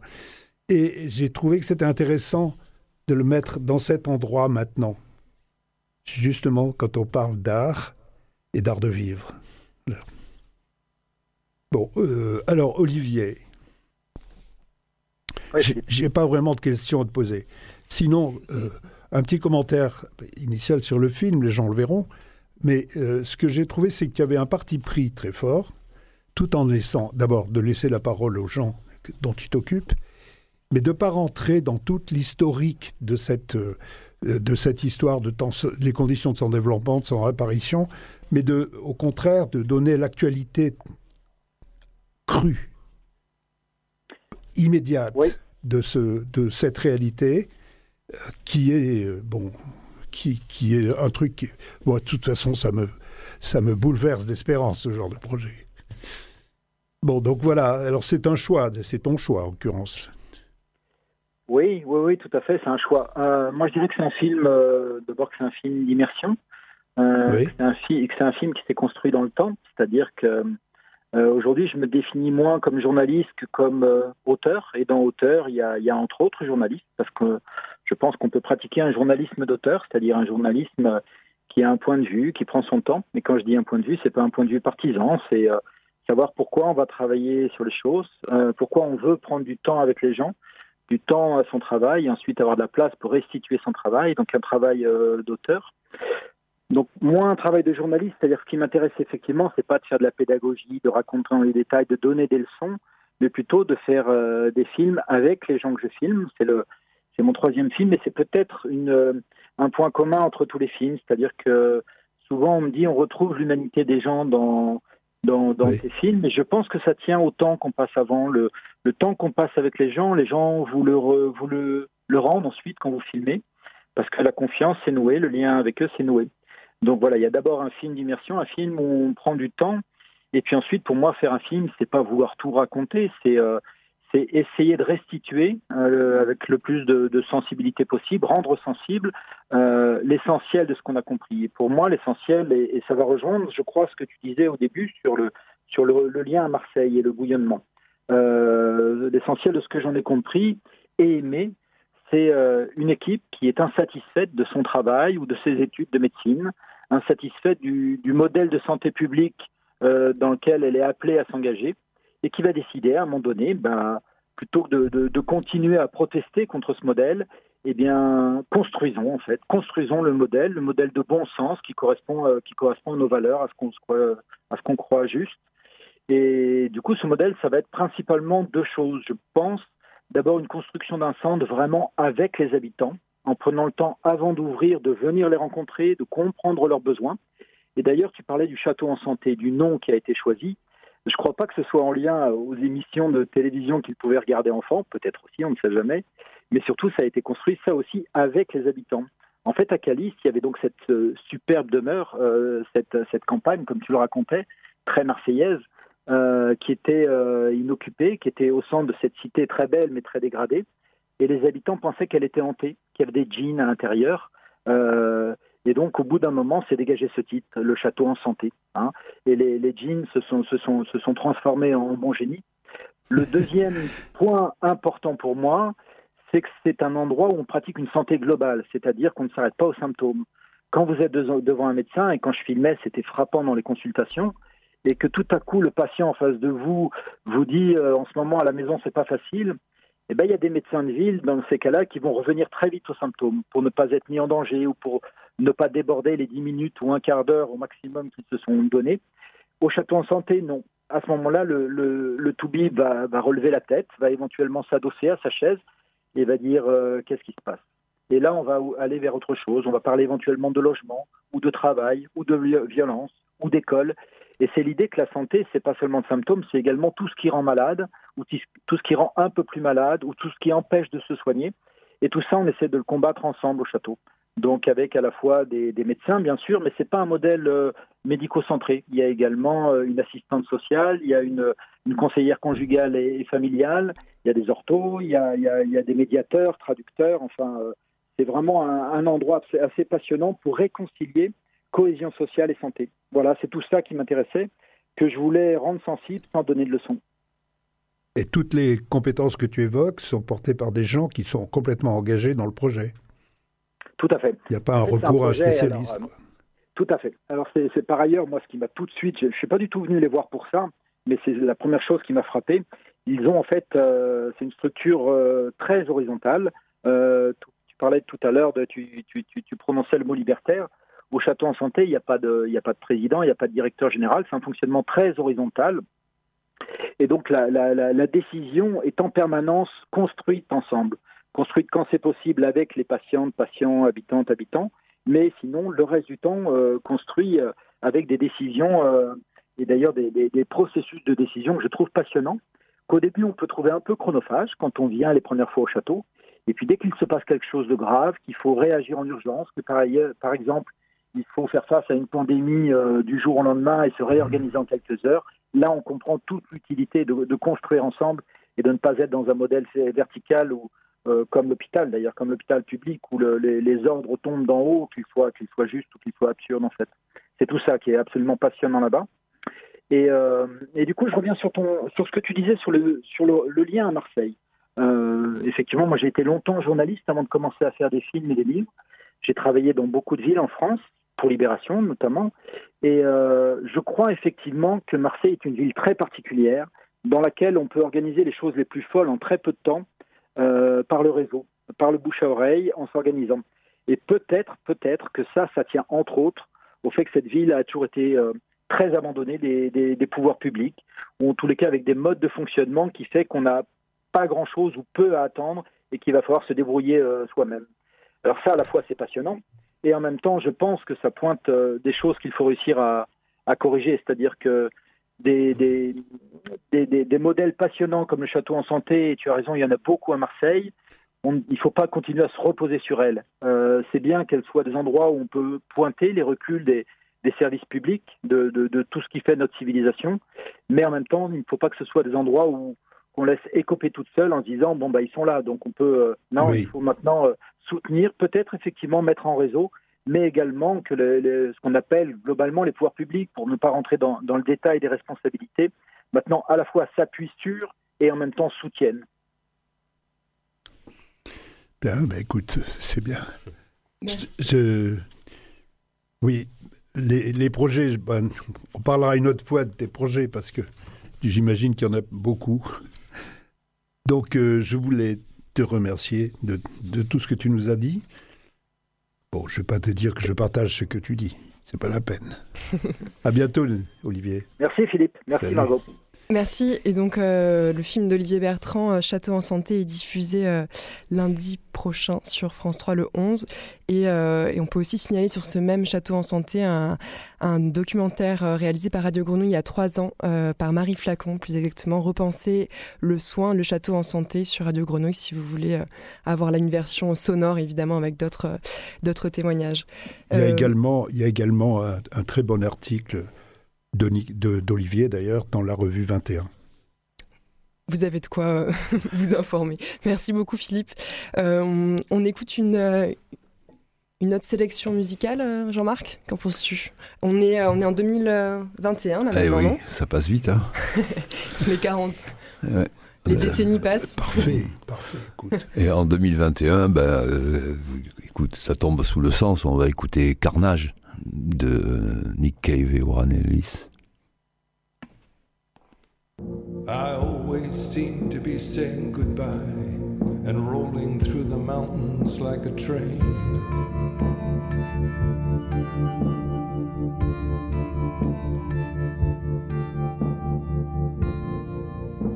My uncle's at the chopping block, turning chickens into fountains. I'm a barefoot child watching in the rain.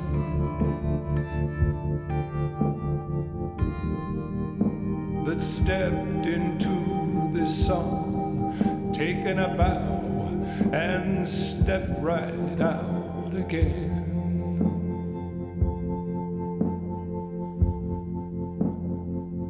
I'm sitting on the balcony reading Flannery with a pencil and a plan.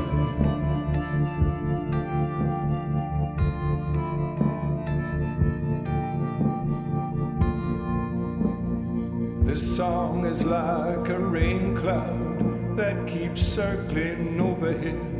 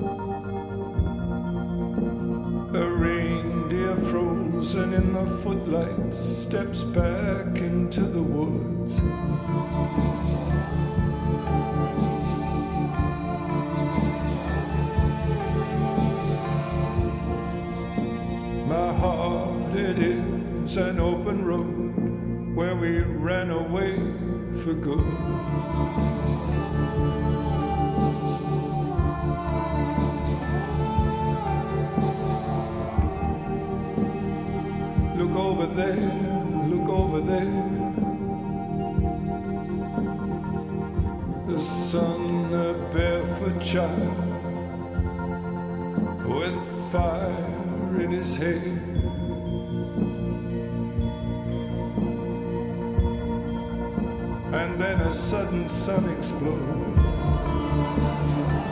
It was you.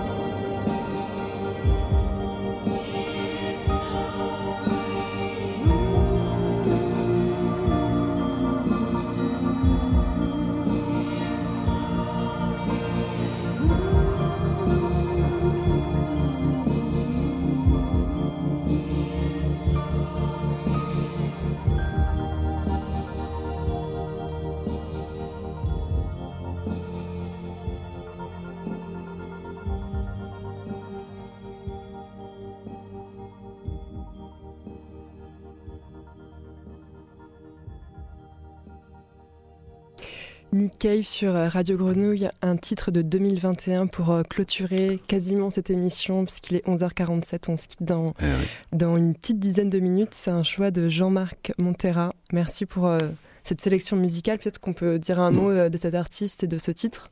Euh, oui, ben comme Pascal le faisait remarquer, il est déjà, il est déjà dans l'histoire, quoi. C'est, c'est déjà intemporel. Pourtant, on est en 2021 et on, on sent que c'est, c'est parti pour durer. Et euh, c'est maintenant Nick Cave signe avec Warren Ellis, qui est le musicien un peu producteur des Bad Seeds et euh, qui ça, fonctionne un peu à l'ancienne. Ça s'entend peut-être pas obligatoirement là, mais euh, les modes de production, de travail de Warren Ellis, c'est un peu l'époque de Interstellar Drive de, Pink Floyd, hein, où ça partait d'une impro et euh, il y a quelque chose qui se construisait autour de cette improvisation et ça pouvait faire un, morceau de 20 minutes. Euh, et là, on est embarqué un petit peu dans la- une forme, une structure plus euh, chanson, pop, mais c'est le, le cadre de la poésie quoi, qui, nous, qui nous impose cette forme. Tu, dis le mot euh, d'improvisation, c'est un peu le, cœur évidemment de ta, de ta vie, de ta carrière musicale et aussi de, ce que tu fais et fabriques à Radio Grenouille avec euh, l'émission sur le bout de la langue. Peut-être que tu peux euh, raconter un peu l'émission que tu co-animes avec Christine Esclapez? Oui, bah, tout à l'heure je parlais de, de hasard. cette émission en est encore l'exemple type. C'est quelque chose qui, qui, est, arrivé un peu de, façon euh, euh, météorique. Euh, on, faisait une émission pour présenter le duo, disque en duo avec Ramon Chomata. Et la veille, Jérôme me, téléphone pour me dire bon, c'est confirmé demain pour l'émission, mais on n'a pas de journaliste pour vous interviewer. Donc, euh, je suis resté un petit peu. Il y a eu une, il y a eu une petite. Euh, an- plusieurs anges sont passés. Et je me suis dit, mais comment on va faire? On va pas. On a fait un disque en duo, on va pas s'auto-interviewer avec Ramon Chomata. euh, et j'ai téléphoné à Christine Esclapez en, en sournoisement en lui demandant ce qu'elle faisait le lendemain. Euh, elle m'a dit rien. Je lui ai dit donc tu viens nous faire l'interview pour euh, pour le disque, pour la sortie du disque. Et euh, à l'issue de l'émission, Jérôme, qui était de l'autre côté de la grille, nous a dit mais ça serait bien de continuer. Donc euh, sur euh, le bout de la langue est, né à, ce- moment-là, à cet endroit-là. On parlait de tous les possibles la dernière fois, tout à l'heure. C'est un peu de ça dont il s'agit. Donc avec Christine Esclapez, qui est la, la directrice du département musicologie de, de la faculté d'Aix-Marseille, on a comme principe d'inviter des gens qui ne sont pas obligatoirement des musiciens, parce que euh, ce ne sont pas les musiciens qui ont le plus à dire sur l'improvisation. Et euh, on a commencé par des, cuisiniers, par euh, Emmanuel Perraudin, le traducteur Brice Mathieu-San. Il y a eu des musiciens aussi, hein, Alice Pierrot de la Courroie. Et le, principe est de, de créer un moment où la discussion est possible sur euh, la pratique euh, de la personne invitée et quelle est la part de d'improvisation qu'il peut y avoir dans cette pratique. Bon, c'est un peu un- c'est un peu un sophisme parce qu'il y a de l'improvisation partout. Là, on est en train d'en faire hein, quand on rebondit les uns les autres sur sur ce qu'on les uns les autres disent. On est à l'impro total. Donc euh, voilà, on est on est pas on n'est plus dans le l'illusion de, d'une, pse- d'une pseudo-liberté. On invente, ce on invente ce dont on a besoin sur le moment, en fonction de la situation. L'impro, c'est ça, quoi. Euh, bon, sauf qu'en musique, le, repentir n'est pas possible. Mais bon, euh, euh, quand on parle, on peut toujours se reprendre, se corriger. Quand on improvise et qu'on est en situation d'impro totale en musique, l'objectif est toujours devant. On- n'a pas, pas le loisir de se retourner vers le passé. Pascal, euh, Denis, Philippe, peut-être sur cette question de l'improvisation et du rapport euh, au micro et à la parole, ça, vous parle, ce que vient de dire Jean-Marc? Euh, complètement. Euh, en, réécoutant le, début de l'émission qu'on avait enregistrée avec Esther, je me suis dit, mais en fait, je savais pas ce que j'étais en train de, de dire. J'avais visiblement pas, pas bien préparé. Enfin, on avait préparé un, fil général, mais l'intro, je l'avais pas préparé. Donc, je- les mots sont venus comme ça. Je me suis dit, mais il faut absolument qu'on parle de ça avec euh, Jean-Marc, parce que moi, ça me fascine ce travail sur l'improvisation. Parce que je trouve que hum, sur le coup, on a, on a vraiment parfois l'impression de, de, dire des trucs euh, bizarres, d'avoir des, des phrases qui ne tiennent pas. Et quand on se réécoute, on se dit, bah, finalement, ça tenait. Et ça tenait pourquoi? Parce que l'objectif est clair. C'est comme euh, tout à l'heure, tu, tu, l'as aussi réalisé, Denis. Euh, tu te dis, bah si, je sais très bien ce que je veux, ce que je veux dire. En fait, tu l'as, tu, l'as dit, je, je sais plus sur quoi je partais, mais en fait, si, tu, tu sais, ta ligne d'horizon, elle est claire. Donc l'improvisation, à partir du moment, le chemin n'est pas tracé, mais on sait où on va. Donc finalement, on s'en sort euh, toujours, quoi, même s'il n'y a pas de retour en arrière possible. Oui, on s'en sort. Avec Christine, on- a contourné le problème, c'est-à-dire qu'on on ne prépare strictement rien. Donc, euh, on, arrive dans le même, on arrive dans le même état que l'invité. La seule chose qui est préparée à l'avance, c'est la playlist de cinq titres que, que, que je choisis en fonction de ce que j'imagine qui pourrait euh, plaire ou représenter, euh, ou de l'idée que je me fais de la- de la- de l'invité. Parce que je les connais pas tous euh, personnellement, donc c'est vraiment une projection un peu fan- euh, fantasmée que j'ai sur C'est la se- seule chose qu'on prépare. Il faudrait qu'on se fasse des petits croisements euh, avec quelques, quelques écrivains, quelques écrivaines qu'on te propose. tu vois. Avec plaisir. J'y ai jamais Mais- pensé, mais mais, voilà. euh, avec plaisir. Ça sera ça, les C'est une invitation. Mais euh, j'ai quelques idées en tête déjà Ah, bah de, voilà. de gens que tu as invités que je vais que je vais passer à la moulinette ici. Oui. Non, mais c'est vrai que sur la question de l'improvisation, moi j'ai toujours l'impression que où il faut rien préparer, où il faut énormément préparer. C'est ou l'un ou l'autre, qu'il n'y a pas de, de- de milieu du guet avec euh, l'im- l'improvisation. Alors moi, ce qui, ce qui m'agite en ce moment, enfin depuis une petite dizaine d'années, c'est ce que j'appelle le live cinéma. C'est-à-dire comment on improvise en cinéma, euh, comment on ne fige pas sur un support un geste cinématographique, c'est-à-dire comment on, est euh, les protagonistes techniques, c'est-à-dire l'ingénieur du son, l'auteur-compositeur de la musique et moi l'auteur-réalisateur, comment on est dans la salle, sous l'écran, et comment on improvise le film, c'est-à-dire qu'il ne sera jamais le même à chaque nouvelle représentation, et en même temps ça reste un geste, cinématographique. Alors c'est vrai que moi je suis d'accord avec toi Jean-Marc, le cinéma c'est un peu comme la musique, on revient pas en arrière. Et c'est vrai que j'avais envie de... J'aime pas les trucs qui sont trop figés comme ça, donc je me suis dit, si, moi je vais essayer de revenir en arrière avec le, cinéma, c'est-à-dire pouvoir changer mon film à volonté. Alors ça a des limites, évidemment, il faut, il faut un cadre, parce que ça reste un film. Donc il y, il y a une première de cette représentation, comme au théâtre, et il y a une dernière.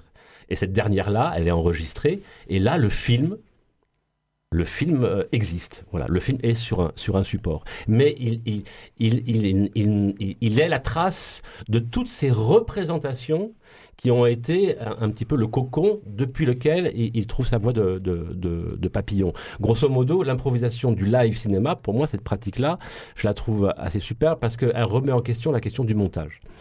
C'est-à-dire que le montage se fait, se fait et se refait. Et pourquoi ça m'intéresse, moi, en tant que cinéaste, la question du montage, au-delà de tout, ça traverse tous les cinéastes, évidemment. Moi, ça m'intéresse parce que c'est la question du deuil, le montage. C'est-à-dire, c'est l'endroit où on fait un choix, où on décide que ce plan, il va rester, que ce plan-là, il restera pas. Et cette question-là, elle est, elle est assez terrible. Donc, c'est vrai que l'improvisation du live cinéma, hein, pour rester dans, le sujet, c'est pour, essayer de faire reculer un petit peu toutes ces petites morts cinématographiques et essayer de conserver voilà, quelque chose du vivant avant que le film, euh, euh, je dirais pas s'enterre, mais au contraire s'envole, mais en tout cas soit figé sur un, sur un support. Oui, pour que ce soit rendu possible, il faut, euh, il faut accepter la fragilité, quoi. Tout simplement. Ou la retrouver. Ou la retrouver. Ou la, ou la retrouver. Mais quand on est dans le feu de l'action, on, on- on y est dedans. quoi. Euh, on- on n'a même pas le temps de la chercher, elle est là, quoi. Un grand merci à tous les quatre, ce sera le, le mot de la fin. Merci beaucoup Denis Carté, Jean-Marc Montera, Philippe Foulquier, Pascal Jordana. Merci beaucoup à Esther Salmona, Olivier Bertrand et Nicolas Klaus. C'était un peu intimidant de préparer euh, cette émission euh, moitié improvisée, euh, moitié pas, mais en tout cas c'était un, un plaisir de le faire avec vous. Vous faites de la radio depuis beaucoup plus longtemps que moi, donc euh, Merci, Margot. Ben non, merci Et à vous. réciproquement. Merci Margot. On s'est senti bien accompagné. Et merci à Gilles. Merci Et merci beaucoup à à Gilles Gilles. et, Gilles et moi. On continue, on reste ensemble jusqu'à 13h avec une autre émission qui prend le relais, le nez dehors. On se quitte avec un, un dernier choix de, de Jean-Marc qui est. euh, on remonte cette fois en arrière, on n'est Ouais. plus en 2021, on est en 1991 11. Ouais. et c'est Alain Bachung, Osez Joséphine. Merci beaucoup. Faut oser. ouais.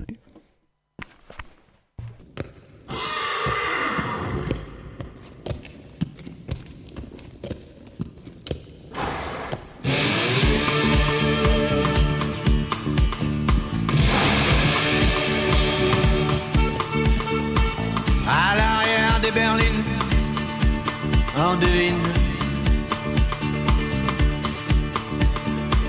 des monarques et leurs figurines.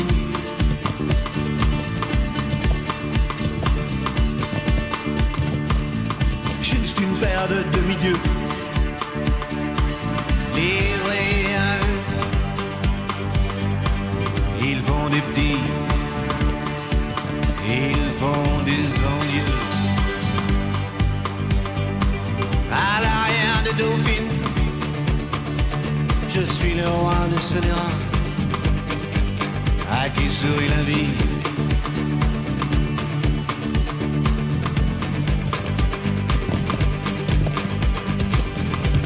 Marcher sur l'eau, éviter les péages, jamais souffrir, juste faire réunir les chevaux du plaisir. Osez, ose Joséphine. Osez, ose Joséphine. Rien ne s'oppose à la nuit. Rien ne justifie. Usez le soulier. Usez l'usurier. Soyez ma muse.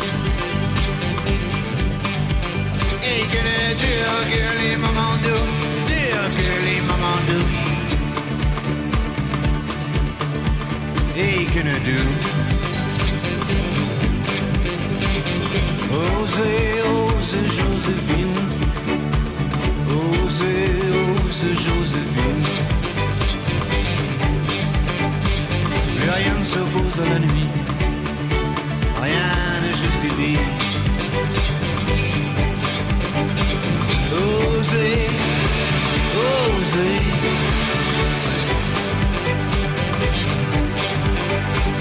Osez, osez.